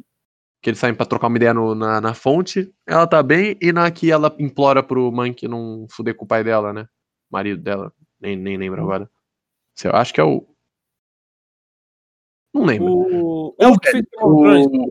É, o Christopher Plummer. Thrones. É, Christopher. Plummer. É, nessa ela tá muito bem também. Mas assim, nada que me supere nada e não acho que ela tenha tanta chance como essas duas outras que a gente vai falar agora. Não acho que ela tem chance, não. E aí, Gustavo? Agora fica a dúvida, que você vai chutar em quem aí? Mano, não sei, eu gostei das duas, mano. Quer que eu comece chutando? Pode chutar aí. Eu acho que vai ganhar Yu Yu Yu. Yu Yu Yu. Eu acho que ela ganha. É, Ela tá muito bem no filme, velho. Ela tá muito bem. É... Ah, outra. A criança do Minari merecia mais do que o Sacha Baron, tá? Só Lembrei agora. Uhum, uhum. merecia mais que o Sacha Baron. Pior que é, É, verdade. É, a Maria Bakalova tá muito bem no Borat 2 mesmo. Mas eu acho que pra Oscar a Yu Yu Yun tem mais chance. Eu posso estar falando errado o nome há muito tempo, tá? Mas, Yu, yu, mas eu acho que ela tem mais chance sim, tá? Então, vou de Yun Yun Yung. Eu vou, De- eu vou seguir. Eu vou seguir o Mauro, vou seguir o Mauro, tá ligado? Mas assim, é aquela história, tipo, se, se, se a Maria Balakova ganhar, Bakalova ganhar, eu não vou, tipo, ficar, caralho, tristão, tá ligado? Assim, pra mim, uma dessas, tipo, uma das duas aí, pra mim, o prêmio estaria, tipo, justo, tá ligado? O prêmio já estaria em bom, boas mãos. Mas Podia dividir acho, entre as duas, né? Rachar no meio É. assim, dar meio meio. mas eu acho que a Yun Yun vai ganhar. Vamos de next? Vamos de next, Mauro. Qual vai ser ator ou atriz? Porque dependendo, acho que também é simples. Você que sabe, Mauro. Você puxa aí. Cara, é que eu não sei a sua opinião, tá ligado? Qual que você acha que tá mais complicada? Pra mim, a atriz tá mais complicado. Pra mim tá sendo ligado. Acho que ator não tem como ser outro resultado, não. Ah, não. Vamos de ator, vamos de ator. Mas não, não sei, mano. Dos três, na real, eu acho que o mais fácil de acertar é filme. Só que acho que se a gente falar filme agora é meio troll, né? né? Dos três, pra mim, o mais fácil de falar é filme, mano. Mas tudo bem, vamos de ator então, né? Vamos de ator, eu vou falar aqui então, ó.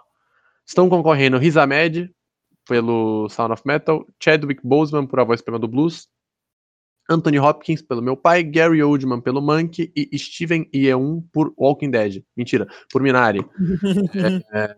Gustavão, diga aí, quem que você quer excluir de primeiro, assim, na lata? Uh, Gary Oldman. Pra mim é, É. O, o tá pior aí nesses, nesses daí. O Gary Oldman, assim. Não Mais fraco. Ele tá mecânico nesse, nesse, nesse último filme. É. Não é. Até na cena bêbada, até na cena bêbada. É, tal- talvez eu acho que porque ele tá meio, tipo. Ele acostumou tanto a fazer personagens, tipo, icônicos que ele, tipo, tá meio mecânico, tá ligado? Ele vem. Eu acho que falta um pouco do. pro. pro Gabriel Oldman pegar uns papéis mais, sabe? Diferentes, sabe? Porque ou ele pega aqueles coadjuvantes de filme de sucesso, por exemplo, ele fez o Sirius Black do Harry Potter, ele fez o, o Gordon do Batman do, do Nolan, tá ligado? Ou ele faz essas personalidades, né? Ele fez é, o. o- É, ele normalmente ou faz um coadjuvante que não, tem, não seja marcante, ou ele faz um principal que seja muito, cara, muito caricato. Eu acho que falta ele um pouco expandir a. a variedade dele de atuação, no caso. Hum, É Tanto que eu não, Darkest Hour, ele não ganhou porque ele tá fora do comum, não, viu, gente? Não ele ganhou. aí a carreira dele. Ele ganhou porque o filme, tipo, pegou um cara e ele tá igualzinho o Churchill, mano. Uhum, sim. Foi por isso, tá? Não foi porque ele merecia tudo isso, não, mano. Não é, nossa, fora do comum. Não. É uma atuação Eu- normal. Eu acho que o Guillermo é um ator muito bom, só que eu acho que ele tá. Ele tá atuando abaixo do que ele pode dar, tá ligado? Então. Uhum. Pra mim, ele é, um, ele é o pior aqui desses indicados aí. Concordo plenamente. Só pra constar, ele no ano do, do Darkest Hour com o Chalamet por Call Me By Your Name, o Daniel Day-Lewis por Phantom Thread, o Kaluuya por Get Out e o Denzel Washington por Roman J. O Kaluuya tava melhor. E, e passa na mão de James Franco. É, mas o Kaluuya tava melhor. O que faltam aqui mano, é um nível absurdo, assim. Dois a gente até já esperava, né? É, Uhum. São caras que têm nome na- no cinema. Um deles eu não esperava. Me surpreendeu de verdade no papel. Acho que é aquele papel que o cara faz e nunca mais ele pega um papel bom, tá ligado? Uhum. Mas. Bem, e aí, quem que você quer excluir agora é difícil, hein? Eu acho que vai ser o Riz Ahmed- Ahmed, tá? Pra mim, eu tiro ele. mim, ele é ganha? terceiro. Ou você Não, tira? não, pra- eu tiro ele. Pra mim, ele é o terceiro dessa, dessa lista aí. Ó, eu vou falar assim: se fosse de coração, eu votaria no Risa Remed. De coração. Não vou votar de coração. Vou botar o Risa Remed em terceiro. É, mas eu acho que, assim, se eu tivesse que escolher, e se ganhar, eu vou ficar muito feliz, mano. Acho difícil, por isso eu não vou chutar. Mas se ganhasse, eu ia ficar muito feliz mesmo.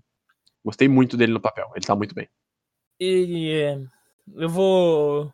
Aqui nesse. Aí fica uma disputa entre Anthony Hopkins e o Bosman, né? Né, Moron? Pelo que a gente Uhum. fez aqui. Pelo nosso ranking. E eu digo assim, pelo ranking, se eu for analisar, se eu for fazer um ranking, pra mim eu vou botar o, o Hopkins como primeiro. Se eu, tipo, pra mim, quem teve a melhor atuação desses cinco aí, pra mim foi o Hopkins. Pra mim, o Hopkins fez uma das melhores atuações que eu já vi na minha vida, assim, em termos de filme, assim. Em termos de tipo, atuação de todos os filmes, pra mim, o Hopkins foi um dos melhores atuações que eu vi. Mas porque eu acho que ele não vai ganhar, porque eu não vou dar meu palpite nele. Porque assim, se a gente pegar todo o histórico de melhor ator tal, se a gente pegar a, maior parte da premiação tipo, de pessoas que levaram o melhor ator, ou eles levaram o melhor ator por causa do personagem, ser um personagem, tipo, icônico, né? Por exemplo, o Coringa, Forrest Gump, o Gary Oldman ganhou pelo Churchill, tá ligado? Então eles ganham pelo personagem, ou tem ou durante o filme tem aquele momento que a gente consegue parar, ver aquela cena específica, sabe, Maurão? Tipo, aquela cena específica e fala, mano, ele ganhou o Oscar nessa cena, tá ligado? Sei. Ele ganhou o Oscar nessa cena. E o. E o. E o Anthony Hopkins não tem isso, tá ligado? Ele, ele atua muito bem num filme inteiro, sem ter aquela, tipo, a cena de destaque, sabe? Ele está sempre atuando bem. É incrível isso, velho. O, o como ele muda o comportamento dele no meio do, tipo, do nada, sabe? É, como ele consegue, tipo, o jeito que ele anda, ele, tipo, anda, tipo, no apartamento e ele não consegue conhecer, tipo, mano, é muito bom a atuação dele. É, eu fico sem palavras mesmo, eu fiquei muito impressionado do, assim. Mas assim, o Chadwick Boseman tem uma atuação, acho que mais é, perceptível no sentido de, tipo, é, o do Anthony Hopkins não, não tem um alto e baixo, sabe? Não tem aquela, tipo, não tem aquele auge, sabe? Pá! Que nem, o, por exemplo, o Joaquim Phoenix, quando o Joaquim Phoenix atira no. Quando o Coringa atira no, no apresentador de TV, aquele é o auge da atuação, sabe? Aquele, tipo, discurso final. Uhum. Ah, sabe o que você ganha quando você mistura um louco com uma sociedade doentia? Você ganha um tiro na cara, pá, sabe? Essa cena foi, tipo, o auge do, da atuação do Joaquim Phoenix. Não tem esse momento no. Não tem esse momento no, no Hopkins, tá ligado? Pra mim, ele, ele tá uma. Tipo, é como se ele tivesse no 10, nota 10, tipo, sempre, tá ligado? Mas eu acho que pra gente, tipo, pra pessoas que analisam a atuação, talvez uma atuação que, que fique, tipo, no 7, aí vai pra 10, talvez seja mais impactante que uma que só fique no 10, sabe? Uma Uhum. questão de. Então eu acho que vai o Bosman por, por essa questão. E também porque tem a questão que o Bosman morreu, tá ligado? Ele não vai ter outra chance de disputar um outro Oscar, então talvez. E o Anthony Hopkins já tem um Oscar, tá ligado? Então eu acho que. Que vai pro Bosman. Acho que não tem como ir pra outra pessoa. Cara. Eu acho. Eu acho assim, eu acho que quem vai ganhar é o Bozeman, tá? Mas eu vou estar no Hopkins, velho. E eu vou explicar o porquê. Eu discordo do Gustavo em uma coisa.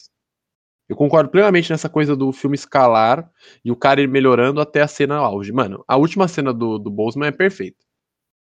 Você sabe qual é, né? Uhum. A, a, a última mesmo. Que ele surta. O cara tá muito bem nessa cena. Porém, eu acho que o Hopkins não é que ele mantém só o 10. Eu acho que ele também vai escalando pro auge. Só que a fita é, o filme do Hopkins é sobre Alzheimer. É sobre demência. Então, tipo, ele escala pra pior porque o personagem escala pra pior. Você entende o que eu quis dizer? Hum, sim, Eu não acho que ele tá, eu não acho que ele não só decai, eu acho que ele melhora ao longo do filme. Não, mas eu não falei que ele Vai decai. ficando cada vez. Não, é que você falou que ele mantém o 10. Pra mim, ele não mantém o 10. Pra mim, ele sobe 11, 12, 13, porque eu acho que vai ficando cada vez mais difícil, velho. Você fazer um personagem que não lembra das coisas, mano. É um personagem que, na lógica, ele não. É um decai, não é um, um sobe. Igual o do Boseman. Eu acho isso muito mais difícil de fazer. Então, eu Uhum. acho que o melhor ator, quem merece ganhar este prêmio, é o Anthony Hopkins. Quem merece é ele. Vai ganhar o Boseman porque morreu e vai ganhar o Boseman por causa da última cena. Tanto que no resto do filme, o Boseman não tá tão fora do comum assim, velho. Uhum. Ele tá normal. Sim, sim. Se você pegar sem ser a última cena do surto, o Riz Ahmed tá mesmo nível que o Boseman. Mas o Boseman morreu e a última cena é absurda. Então, mas eu vou de Hopkins. Eu acho que o Hopkins ganha. Então seu palpite vai de Hopkins. Hopkins, não, não vou pipocar, não. Vou de Hopkins. Tá, meu palpite vai no Bosman, mas eu já expliquei que eu prefiro a atuação do Hopkins, então. Uhum. é, eu concordo discordando com o Maurão no sentido tipo, de palpitar, mas no, no geral eu concordo com o Maurão. Meu Qualquer um seria- dos dois merecidos, tá? é. Mas, Mas assim, eu meu- acho que o Hopkins merece mais. mas assim, se eu fosse membro da academia, eu votaria no Hopkins, tá? É que assim, querendo ou não, é uma aposta, né? E eu até tô errado de chutar, porque eu acho que quem vai ganhar é o Boseman. Hum. Mas eu vou de Hopkins, porque pra mim merece muito mais do que o Boseman. Nesse, nesse caso. Bom, Maurão, estamos quase acabando aqui. Melhor atriz, Maurão. Graças a Deus, preciso descer pra, pra cantar parabéns, pô. Viola Davis. Mande. Viola Davis por A Voz Suprema do Blues. Vanessa Kirby por Pieces of a Woman. Frances McDormand por Nomadland. Carrie Mulligan por Bela Vingança. E Andra Day por Estados Unidos vs Billie Holiday. Pra mim, categoria mais difícil. Uhum, Fácil. Fácil. Categoria mais difícil. uhum. Por quê?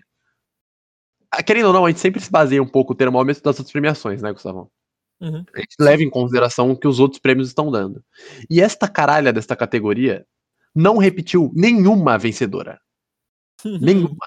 Em Veneza levou a Vanessa Kirby, no Globo de Ouro levou a Andra Day, no BAFTA levou a Dormand, e no Critics' Choice Award levou a Carrie Mulligan, e no SEG levou a Viola Davis.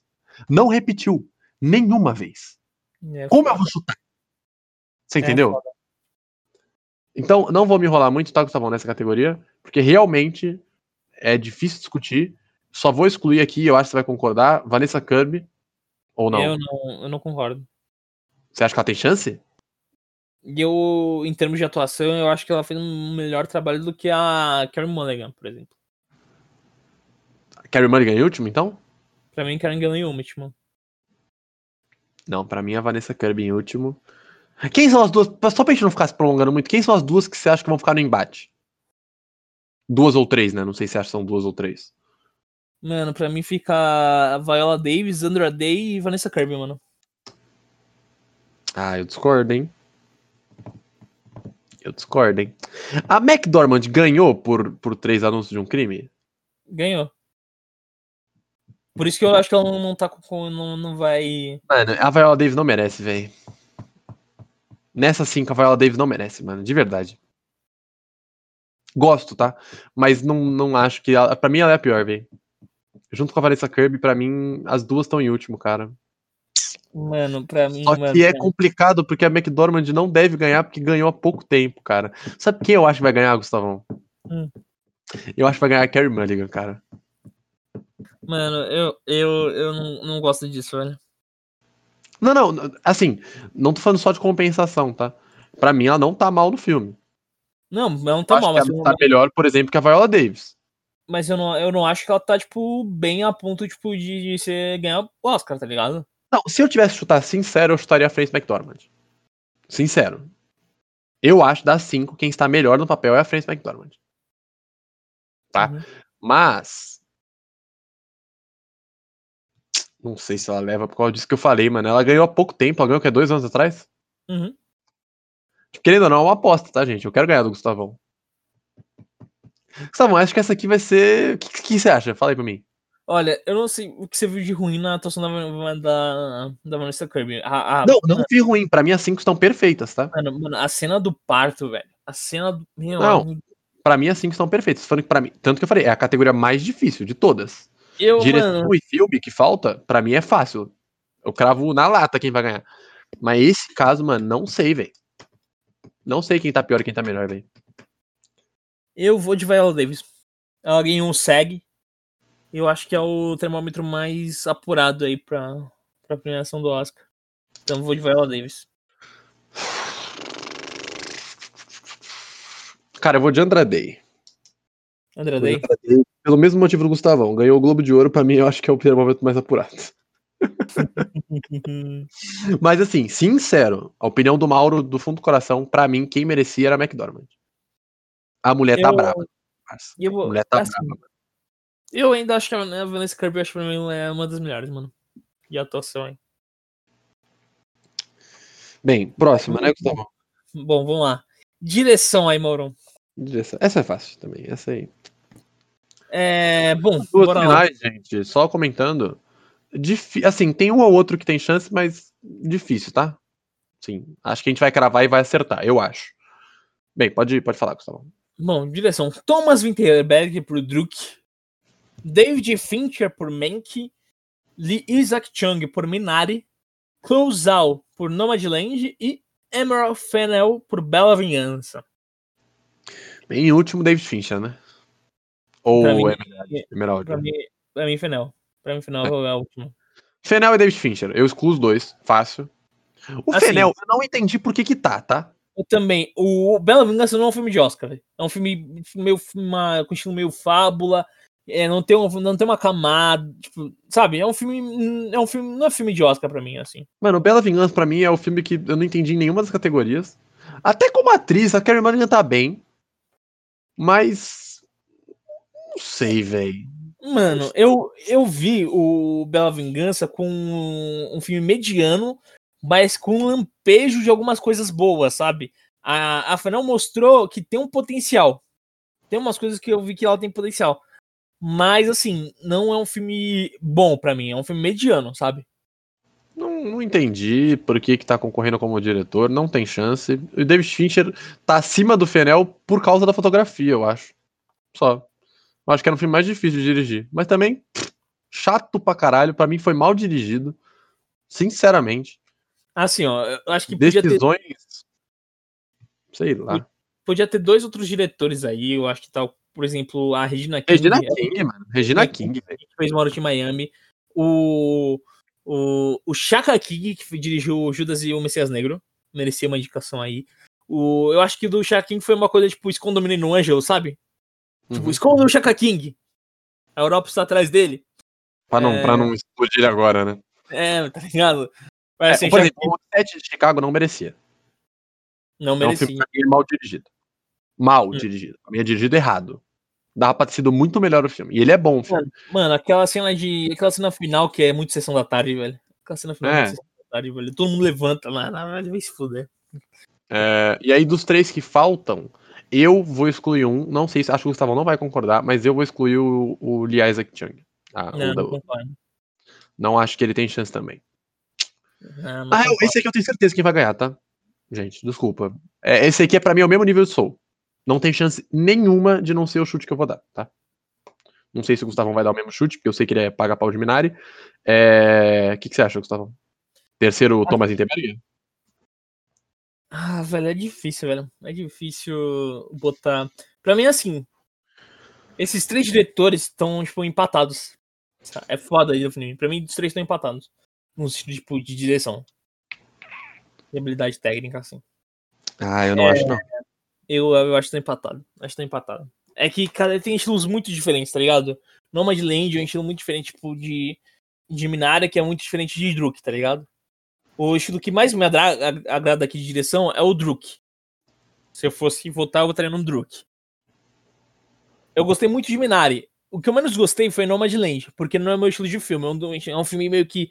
Um filme fronteiriço entre o documentário e a ficção, sabe? E eu Uhum. acho que você desvirtua os dois, assim. Quando você tipo, tenta fazer os dois, você não faz nenhum nem outro, tá ligado? Não, como filme, eu acho Nomadland chato. Dos três é o que eu menos gosto. Minari, Nomadland e Another Round, Druk. Mas dos três, o meu chute, já vou deixar aqui, é Nomadland, é Chloe Zhao, mano. O, Eu acho que ela dirigiu muito bem o filme. É que é chato, o assunto é chato, a culpa não é dela. Não, mas assim, o Lisa Chang também dirigiu muito bem Minari, tá ligado? Eu Não, não, discordo. Não tipo, eu não tô falando, não tô falando que ela dirigiu mal, tá ligado? Eu tô falando que, tipo, os três dirigiram excepcionalmente bem. Tá É. ligado? É, Assim, se eu fosse pro gosto, se eu fosse pro gosto, eu provavelmente ia no cara do Minari. Mas eu acho que, levando em consideração tudo, eu acho que.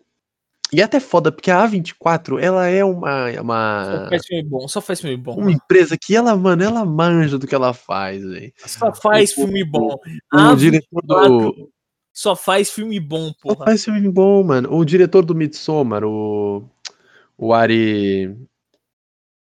Como é que é o nome daquele filho da puta? Ari. Ari Aster. Mano, o cara também mandou muito no Midsommar. A A24 tá pra lançar um filme agora de novo. Mas eu vou de. Eu acho que. Assim, de novo, eu quero ganhar a aposta. Eu acho que Zhao ganha. Acho não, Eu- tenho certeza. O meu palpite vai pra Nomadland também, meu palpite vai pra Chloe Zhao. Se eu fosse votar, eu votaria no Isaac Chang, tá, pro Minari. Se eu fosse votante, assim, eu ia votar pro Isaac Chang ganhar, mas o meu palpite vai pra Zhao. E se eu fosse um diretor, eu ia me inspirar mais no, no, no Druk, tá ligado? Porque eu sou muito fã do Winterberg. Inclusive, gente, assistam Fast 10, também do Winterberg, o primeiro filme do Dogma. É, Fast 10 chama. F é, tipo, é festa, só que em vez de A tem um N. Festen. É um filme muito bom. É, é muito diferente de tudo que vocês vão ver. Porque é uma escola diferente de cinema, mas assim. O meu palpite vai pra Chloe Zhao, apesar de eu gostar muito do Thomas Winterberg e do Lisa Chung. E pra mim ser um empate entre os três, tá ligado? E chegamos no queridinho, né? Uhum. Chegamos no queridinho. Qual aqui a gente não falou, Gustavão? Ó, posso, posso falar? Ó, vamos falar de todos um pouco. Tipo, meu pai a gente já falou um É. pouco, que é o- a história de um, de um senhor velho que tem, que tem. Não é Alzheimer, que, tipo, eles não falam que ele tem, tá ligado? Pode ser Alzheimer, pode ser demência. É, pode ser demência, não, não chega a explicar no filme. Não- eu não sei chega que era explicar, demência, tá eu acho que tem mais a ver com demência do que com Alzheimer, mas eu também não manjo muito nenhuma das duas coisas, tá? É, Aí tem Judas e Messias Negro, que conta a história de Fred Hampton, que era um chefe do Panteras Negras, né? Que foi assassinado de forma violenta pela polícia dos Estados Unidos, pelo FBI. Né? Conta, X-novado, conta a história de como ele foi traído e tal. É... Mank, Mank. que que conta, que conta a história de Herman Mankiewicz, que foi o cara que escreveu O Cidadão Kane, mais conhecido como o melhor filme de todos os tempos. Né? É, Minari, que conta a história de uma família sul-coreana. Sul-coreana, né? Eu achei sul-coreana. Eu acho que sim. Que tá tentando se estabelecer nos Estados Unidos, tipo, conta a história, tipo, eles. É é uma história meio comum, sabe? É uma história meio sessão da tarde, né? Mas é uma história. Mas eu E só constando, pra quem não, não concorreu com o melhor filme estrangeiro, porque não é estrangeiro, tá? Não é estrangeiro, ele foi, tipo, Não é um filme estrangeiro, foi feito nos Estados Unidos. foi feito nos Estados Unidos, só que com a língua, tipo, tipo, falado em, na maior parte das vezes. Falado na maior parte em coreano, o diretor, se eu não me engano, é asiático, os atores, mas não é um filme coreano, tá? É um filme americano. Isso. O Nomadland, se quiser, se o Mano quiser falar, pode falar aí. Nomadland é um filme de uma moça que ela é, como ela mesma diz, ela é sem teto, mas não sem casa. Ela é uma moça que ela é, como é que é o termo? Nômade, né? Em Uhum. português é nômade também, né? Isso, Ela isso. vive num, num trailer, tipo, e ela existe dentro desse trailer. E a história é sobre ela, sobre a existência dela dentro de uma casa que não é uma casa, né? Uhum. É, e aconteceu muito isso nos Estados Unidos, principalmente por causa da crise de 2008. Sim. Então, é muito interessante o filme. De novo, chato. É um chato melhor que Mank. Tá? Mas a gente Uhum. fala um pouquinho mais pra frente aí. Agora não vai demorar muito, não, tá, gente? É só. É... Bela Vingança. Vá, os últimos aí, Mano, que eu acho que você tem uma intimidade maior do que eu. É, o Sound of Metal, ou Som do Silêncio, é sobre um baterista de uma banda de rock que começa a ficar surdo gradualmente. É, não- acho que não tem uma sinopse melhor que essa, é ele tentando conviver com essa realidade nova. O set de Chicago é sobre um protesto que aconteceu em Chicago durante um congresso democrata que deu uma merda fora do comum, e aí, tipo, eles pegaram sete mártires, oito, né? Só que um foi pego e solto, porque não tinha nada a ver. Depois ele foi solto. Eles pegaram sete mártires e soltaram nas costas deles, e aí o final do filme. Final não, ao longo do filme mostra como o julgamento foi injusto. Muito bom. E o, o filme do Bela Vingança, que pra mim, sei lá, é sobre uma mulher tentando corrigir, tipo, uns erros que aconteceram, se vingar contra homens que abusam de mulheres bêbadas e blá blá blá blá blá. Acho que é isso, né, Gustavo? Uhum. Vamos excluir aqui? É, vamos, v- vamos fazer uma coisa diferente. Vamos falar o que a gente acha que vai ganhar, tá ligado? Tipo, o nosso palpite. Daí a gente faz um ranking desses melhores filmes, tipo, de acordo com o nosso gosto, assim. Safe. O que você acha? Cara, eu acho que tá entre dois. Eu acho que tá entre dois. É... Mas assim, posso me surpreender, tá? Uhum. De novo, como eu já disse antes, gosto pessoal daria pra Minari ou pra meu pai. Pessoal. Não é pessoal, é Oscar. E Oscar a gente sabe do que eles gostam. Vai dar Nomadland ou Mank. Estou cravando isso pra vocês. Estou cravando. Vai dar Nomadland ou Mank. Acho que Nomadland tem mais chances, vou chutar Nomadland. Porém, como a gente já falou, Mank não ganhou nada nas nossas mãos. Se eu não me engano, ganhou alguma coisa? Não sei se não tá anotando. não. Não, anotei, mas assim, nas minhas cabeças aqui, Ah, não tá. anotei nada pra Mank. Ah, não, mentira, direção- de arte. Direção de arte pra Mank. Eu acho. Existe a possibilidade deles compensarem dando o melhor filme. Acho dificílimo. Dificílimo. Porque é mal dirigido, tá? Então, eu vou chutar Nomadland. Pra mim é quem tem mais chance. Pra mim é quem vai ganhar, mas não é quem merecia. Eu acho muito chato. Por sinal, eu não gostei de quase nenhum dos filmes que estão correndo a melhor filme, tá? Só. Eu gostei muito de Meu Pai, Judas e Messias Negro, quase nenhum não, mas metade, né? Minari e, Som, e Som do Silêncio. São bons filmes. Sim, tipo assim, tô falando assim, filmes que eu acho que mereciam realmente estar concorrendo ao Oscar. E Nomadland pelo, pelo fato de ser muito bem feito. Mas não é um filme legal. Mank não merecia estar concorrendo, de verdade. Gustavo, se eu estiver me equivocando, pode me corrigir. Não, Hum, pra mim não merecia estar concorrendo, mas Equivocado, não está equivocado nem. não merecia concorrer. Não sei se, tipo, mano, Uma Noite de Chicago é muito melhor, velho. Destacamento Blood, parça. Uhum. De verdade, gente. Vocês viram os oito? Vocês acham que Destacamento Blood merecia menos que o 7 de Chicago? Né. Destacamento Blood é pior do que Bela Vingança? Que isso, parça? Assim, Bela não, Vingança é ruim comparado com os outros. O Bela Vingança é o Ford um- vs Ferrari desse ano. calma, mano, calma, calma. Não, não, calma. não estou falando que é tão sessão da tarde assim. Ó, Falando que Ferrari tem- é, é ruim. É, Bela Vingança é mediana, é mediano. Não, então, mas falando que dos oito, porque o Ford Ferrari concorreu no, no, Sim, sim. no ano passado, e era, era aquele que a gente falava, mano, o que ele tá fazendo aí, tá ligado? Pra Uhum. mim, esse ano, o filme que não devia estar aí 100% é Bela Vingança. Uhum. Pra mim, não sei o que ele tá fazendo no meio desses oito. Não entendi. Não entendi real. É, então, pra mim, Mauro Cap, agora eu quero ver o que o Gustavo acha. Eu acho que vai dar Nomadland. Uhum. Eu acho. O que, que você acha? É, bom, eu. Eu vou. Vou discordar uma hora em- na questão da surpresa. Pra mim não tem possibilidade de uma que levar isso, tá? É, pra mim eu acho que não é Real? real, real. Pra mim não é de Land, pra mim é isolado o favorito, tá? É isolado o favorito. Tem, eu acho que tende a ganhar. Eu acho que é uma coisa assim, 90% para eu, tipo, se eu fosse apostar, ele vai ser 70%, 80% no no no Land, tá ligado? Mas os outros 20 iam pro Bank. Não. Não, Não iam? Não, não, não. Por quê? Eu vou dizer por quê. Você tem, tá tendo um movimento forte desde o ano passado. Começou no ano retrasado, mas desde o ano passado você tem uma, uma tendência forte a da academia se reinventar, tá ligado? Premiar mais coisas relacionadas a, tipo, minorias, vamos dizer assim. Estrangeiros, é, movimento negro e tal. Então, eu acho que se tiver alguma surpresa, porque eu acho que o Nomadland, como ele ganhou tipo, quase todos os prêmios até agora, eu acho que de filme, né? Eu acho que ele varreu um monte de premiação. É, Ele ganhou tivesse- todos. Como melhor, ele ganhou todos, tá? é, como ele varreu, eu tô dando um favoritismo pro Nomadland, tá? Mas assim, analisando tendência política, tal, tal, movimentos, movimentos tal, tal, eu, se tiver surpresa, eu acho que vai ou pra Minari ou pra Judas e o Messias Negro. Pra mim, esses dois, se tiver surpresa, vai ser pra um desses dois, tá? Mas assim, meu palpite, eu reitero, vai pra Nomadland. Que eu acho que vai todos os filmes, então pra mim é o favorito. Mas pode acontecer o que aconteceu com Três Anos pra No Crime, tá ligado? Só que talvez Perdeu, o Três Anos pra Um Crime talvez não seja, não, não tivesse tanto favoritismo que nenhum Nomadland tem, mas tinha um favoritismo, o Três Anos pra Um Crime, e perdeu pra Forma d'Água. Ah, mas eu acho que aquele ano era 60-40, velho. Sim, sim. Eu acho que era 60-40. Esse ano é absurdo, assim, o, o abismo entre a chance do Nomadland ganhar e qualquer outro ganhar é muito alta. Tanto que eu e o Gustavão nem concordamos em quem tá em segundo. Uhum. De novo, se eu tivesse que dar, assim, se eu fizesse o meu top 3, era meu pai, Judas e Messias Negro, Minari.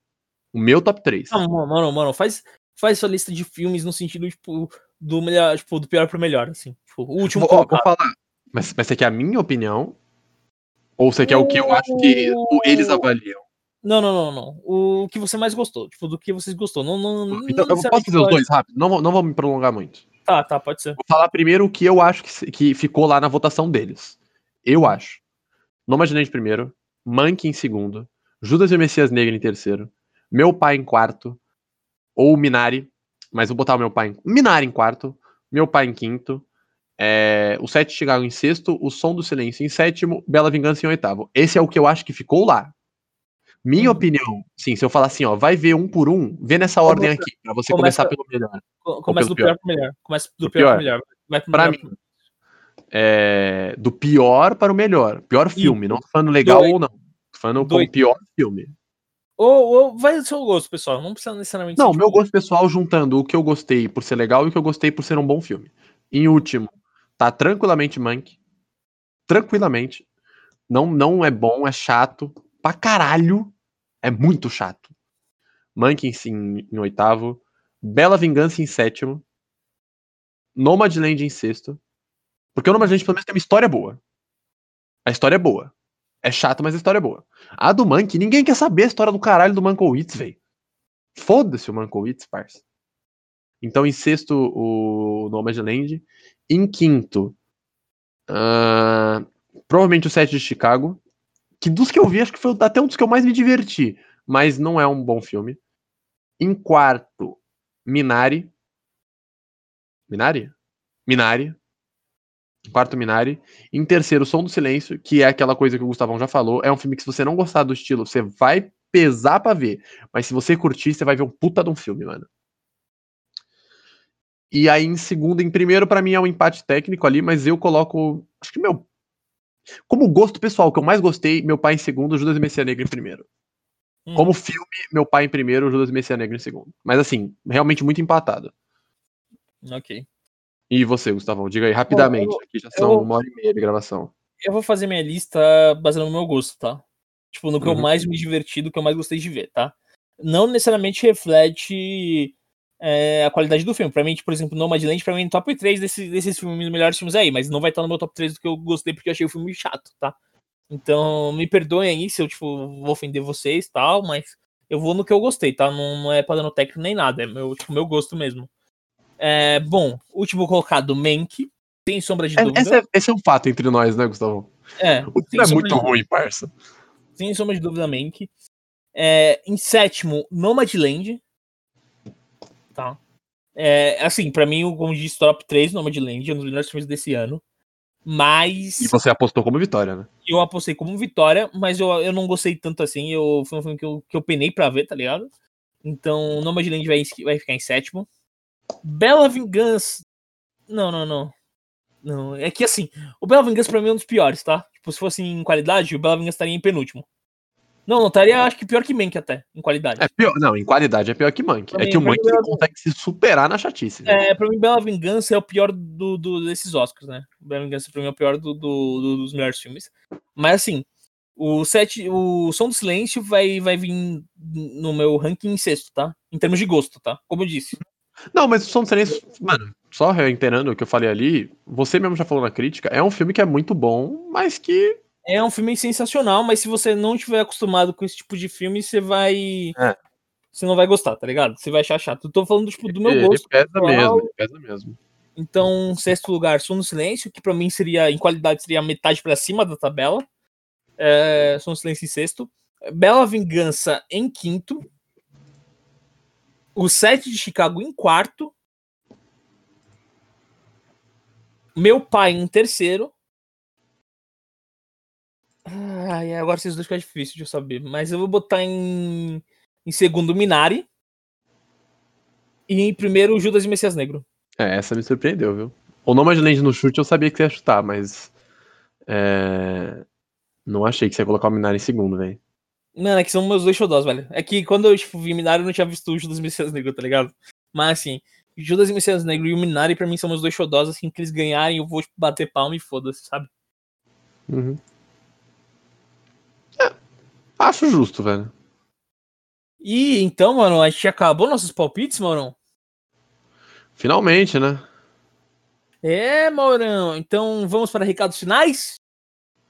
Podemos ir para recados finais. A gente podia fazer um- umas vinhetinhas, sabe? Recados finais. Dá pra fazer, pô. seria legal pô. É, Você quer começar? Pode começar aí no. Posso mandar os recados gerais? Aí, aí se eu esqueci alguma coisa, você me corrige. E. E aí a gente vai pro recados mais artísticos, sabe? Que a gente dedica pra alguém. Pode ser, pode ser, pode ser. Manda os finais aí, então. Lembrando que vai sair numa sexta o episódio, né? Isso. Bom, vocês estão vendo esse episódio numa sexta. Domingo vai ter nossa live do Oscar, né, Morão? Tadã! Calma, calma. Antes da live do Oscar, né? A gente não vai ficar três dias parados, né, Maurão? Já estamos há um tempo parado, né? né, mas a gente não vai ficar mais tempo parado que isso, né? Hoje à noite, vocês estão ouvindo isso sexta-feira, certo? Se vocês estão ouvindo no dia do lançamento, que é o que a gente recomenda, né? Hoje à noite vai ter Noitão no Cinema Nacional, com colegas e meu tio matou um cara. A gente vai estar lá no nosso Twitch fazendo a live desse Noitão, eu e o Mauro juntos, né? Por spoiler do Colegas. A gente não divulgou ainda o Colegas, viu? Não, a gente vai ter divulgado quando. Não, eu sei, eu sei. falando spoiler pra quem não, não viu o post, entendeu? Ah, tá. Porque o- a votação não envolvia o Colegas, isso que eu quis dizer. Ah, sim. Então, a gente vai ter esses dois filmes, dois ótimos filmes nacionais que talvez não sejam tão conhecidos, né, Mauro?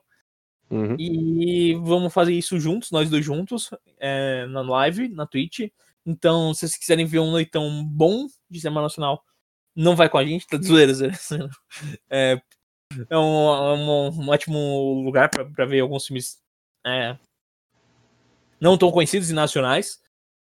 Bom, domingo a gente vai ter a nossa queridíssimo Oscar. A gente vai ter a live. É, a gente ainda não decidiu o horário, mas acho que a gente vai ser uma, uma sete da noite, Moron.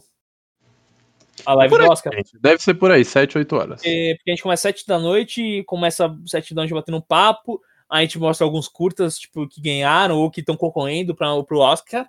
E aí a gente. Daí a premiação a gente começa às 9 horas, tá ligado? Então a gente tem umas duas horas pra gente ficar conversando com o pessoal. A premiação não deve ser grande. Eles não devem fazer uma premiação muito grande.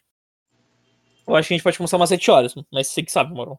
O horário ainda não tá definido, galera, mas a gente vai. Bem, a gente vai decidir, mas deve vai ser por aí. A gente quer pegar um pouquinho antes de começar o Oscar, tá? Isso, vai ter uma live do Oscar, a gente vai acompanhar o Oscar com vocês. A gente não vai transmitir o Oscar, porque seria crime. É, a gente vai, tipo, você vai acompanhar junto com a gente, né? Tipo, a gente vai estar vendo na televisão, não vai estar mostrando, vai ter mostrando só a nossa câmera, né? Mas assim, é, vai ter piadas, vai ter coisa legal. A gente tá pensando em fazer várias coisas legais nessa live. Então, se quiserem acompanhar o Oscar e achar a premiação muito chata, né, mano? Porque às vezes é. Uhum. Tem a gente na fazendo live com comentários precisos. só um comentário, acho que a gente vai começar mais tarde, viu, gente? O Oscar começa às 10. Às 10? Eu vi que, eu vi que era às 9. Eu achei que era às 9 também. Então a gente deve começar umas 8 e meia, tá? Por aí. Por aí. É... Enfim. O... Eu ia falar alguma coisa? Então, e aí a gente, a gente faz. é, E a gente vai fazendo live com comentários legais, vai ter momentos de entretenimento, então vai ser divertido, né, Morão? A gente tá preparando isso faz um tempo. E, Morão, o Oscar vai passar, certo? A nossa semana de Oscar já acabou. O que a gente vai fazer da vida, Morão? A gente vai ficar deitado sem acabar nada? com o podcast, né, cara? Vai acabar com o podcast, eu acho também, né, Morão? Tira, né, gente? A gente vai voltar à rotina normal, né? Você já tava chorando, né? Você aí É. tá ouvindo esse podcast já tava chorando, né? Pô, não vai ter Esse, esse mês foi um mês especial pra gente. A gente fez tudo diferente. Mas semana que vem volta tudo ao normal. A gente vai acabar o sorteio no domingo. Gosta? Ah, é, vai ter sorteio, três meses de Globoplay na faixa. Exato. Na Ainda faixa. tá aberta a promoção. Se Ainda você tá abrir aberto. agora, você pode ir lá participar. Até domingo, 8 da noite. Vai estar tá, tá aberto. Exato. Mas é, é isso. Tipo, segunda-feira a gente volta ao normal. Livezinha de quarta, se possível. Livezinha de final de semana. Filminho com a gente. Uma pipoquinha. Eu, o Gustavão, falando no seu ouvidinho enquanto assiste um filme. Porra. Iradaço. Podcast quarta e domingo, normal. O calendário vai sair essa semana agora, tá? É, o único episódio que a gente ainda não decidiu vai ser o dessa quarta. Próxima. Vai ser Snyder Cut, Morão. Ah, não. Da quarta não, desculpa, Gustavão. Do domingo. A gente não Ah. decidiu ainda se vai ser saque ou não, se vai ser teorias, né? Esse Tá domingo, a gente, esse domingo a gente não vai fazer, tá? Esse domingo a gente não vai fazer Não, não, domingo que eu digo pós Snyder Cut. tá. Tá, o dom- esse tem domingo, absoluta. Inclu- Inclusive, está ouvindo esse podcast, ou sábado, ou hoje, né? No caso, sexta, a gente vai abrir uma caixa de perguntas pra gente fazer um saque na live do Oscar, tá? A gente vai fazer uma, um saque ao vivo, né, Moron? Uhum. E, e a gente, isso, e daí a gente tá vendo aí o que a gente pode fazer em termos de live. A gente vai continuar fazendo nossa live de filmes, mas a gente quer expandir um pouco, né, Moron? Botar alguns reality shows, botar alguns vídeos no YouTube, né, Moron? A gente tá tentando ver o que a gente pode fazer. Jogar pra- uns jogos, fechar uns jogos inteiros em live. Sim, é, a gente tá pensando em várias coisas pra fazer, a gente não tá parado e tal. A gente não só ficou focado no Oscar, não. A gente tá pensando no que a gente vai fazer daqui, tipo. A gente já tá planejado uns dois meses, né, Moron? Tipo, a gente tem um. Tem muito tempo aí planejado. É. Ah, aqui ac- nós estamos acima do nosso tempo, mano. antes, antes de. Antes de da gente. Porque a gente já tá se alongando demais nesse assunto. Alguns próximos episódios pra você de podcast, né? Vai ter o episódio de Star Wars. Spoilers, spoilers. Olha, vai ter, ó, Star Wars, né, mano? Episódio especial de Star Wars. A gente vai ter esse episódio especial da VTube, que foi uma das nossas melhores lives aí, o pessoal gostou pra caramba. A gente vai fazer um episódio de podcast sobre a VTube. É, a gente vai ter um, Teoria da conspiração. isso, é, Teorias da Conspiração Cinema. A gente vai ter também é, um convidado muito especial. Ele, ele, tipo, até, tipo, é que assim, a gente vai gravar com ele semana que vem, talvez possa ocorrer algum imprevisto e ele não consiga gravar, e a gente vai ter que adiar um pouco mais, mas vai ter um episódio especial de, é, de adaptação cinematográfica, né? Tipo, filmes que foram inspirados em livros, né? Foram, tipo, livros que foram adaptados pra filmes, né? Então a gente vai falar um, vai ter um papo com um especialista nisso, né, Moro? Então vai ser um episódio muito legal. é internacional, né, parça? É, exatamente. Então, é, a gente vai ter mais um Rinhas. Já falando no. Faz falar qual vai ser o especial de Rinhas? Ou. Ah, acho que não, né? Não vamos, não vamos entregar tudo. Tá, vai ter Rinhas. Então, galera, esse mês de maio vai estar legal, tá? Que nem os outros meses. A gente tá. Assim. Sempre se esforçando pra trazer o melhor tipo, conteúdo pra vocês. É, sigam a gente no Insta, no, na Twitch, no YouTube, onde puder, tá ligado? E eu acho que é isso de recados gerais, né, mano? Basicamente. Agora podemos Bom. ir pro os recados finais pessoais aí. Pode ir, mano. Lança seu recado finais aí. Pode começar. Bem, o meu recado final hoje é simples, é curto, porque é meu aniversário e eu quero comemorar. Eu ainda não parei pra comer, eu ainda não parei pra fazer nada, porque eu estou gravando episódio pra vocês. Meu recado final vai pra senhorita academia. Senhorita Academia, faça o favor esse ano de não enfiar uma trolha no meu cu e fazer o que você quiser. Vamos ser justos, entendeu? A gente aqui deu um monte de opção pra vocês votarem. Pô, não vai me dar o título pra Mank, parça. Não dá mais de um. Não merece mais que um Oscar que Mank. Não merece mais que um Oscar, Mank. Não merece. Merece só o Oscar de edição fotográfica. Parou. Não, vá, não, não, não inventa. Não inventa. Edição de arte tá bom. Não dê mais Oscars para Mank. Não dê Oscars para Sete Chicago. Nenhum. Não dê nenhum. Não, não me fode. Só isso que eu queria dizer. Se, se o Mank ganhar melhor filme, eu juro que eu saio da minha casa e chuto uma criança na rua, tá? Só pra. Não, Eu não vai ter juro outro não jeito. porque, eu não juro não porque tem chance. é, bom, meu recado final, Maurão. É, eu acho que você, você, você deu um. Eu faço o seu recado final meu, mas eu vou dar um recado final além disso. Eu vou dar um recado final pra Embaixada Espanhola. Pro Consulado Espanhol, no caso. Puta, de novo. Consulado Espanhol, por favor, repense essa questão de horário de, de visita da documentação, cara. Você sabe disso, Maurão, mas se você quiser retirar um documento no. Ou retirar ou entregar algum documento no consulado espanhol, você tem exatamente do meio-dia até uma da tarde. Eles dão um espaço de uma hora para você entregar documentos importantes e retirar documentos importantes. Então, consulado espanhol, aumente o tempo de aceitar documento, tá? Não precisa ser o dia inteiro. Precisa. Mas umas três horinhas, sabe? Porque às vezes uma hora é o tempo que eu demoro pra chegar até aí vocês, caralho. Então, por favor, tipo, faz no meio-dia até umas três da tarde, sabe? Ajuda todo mundo, tá? E é isso. Um beijo pra Espanha. Um beijo pra Espanha. Bem, família, então é isso. Beijinhos pra vocês. E vou comemorar meu aniversário agora. Boa noite. E Maurão, feliz aniversário aí de toda a família do Falha no. Muito obrigado a todos.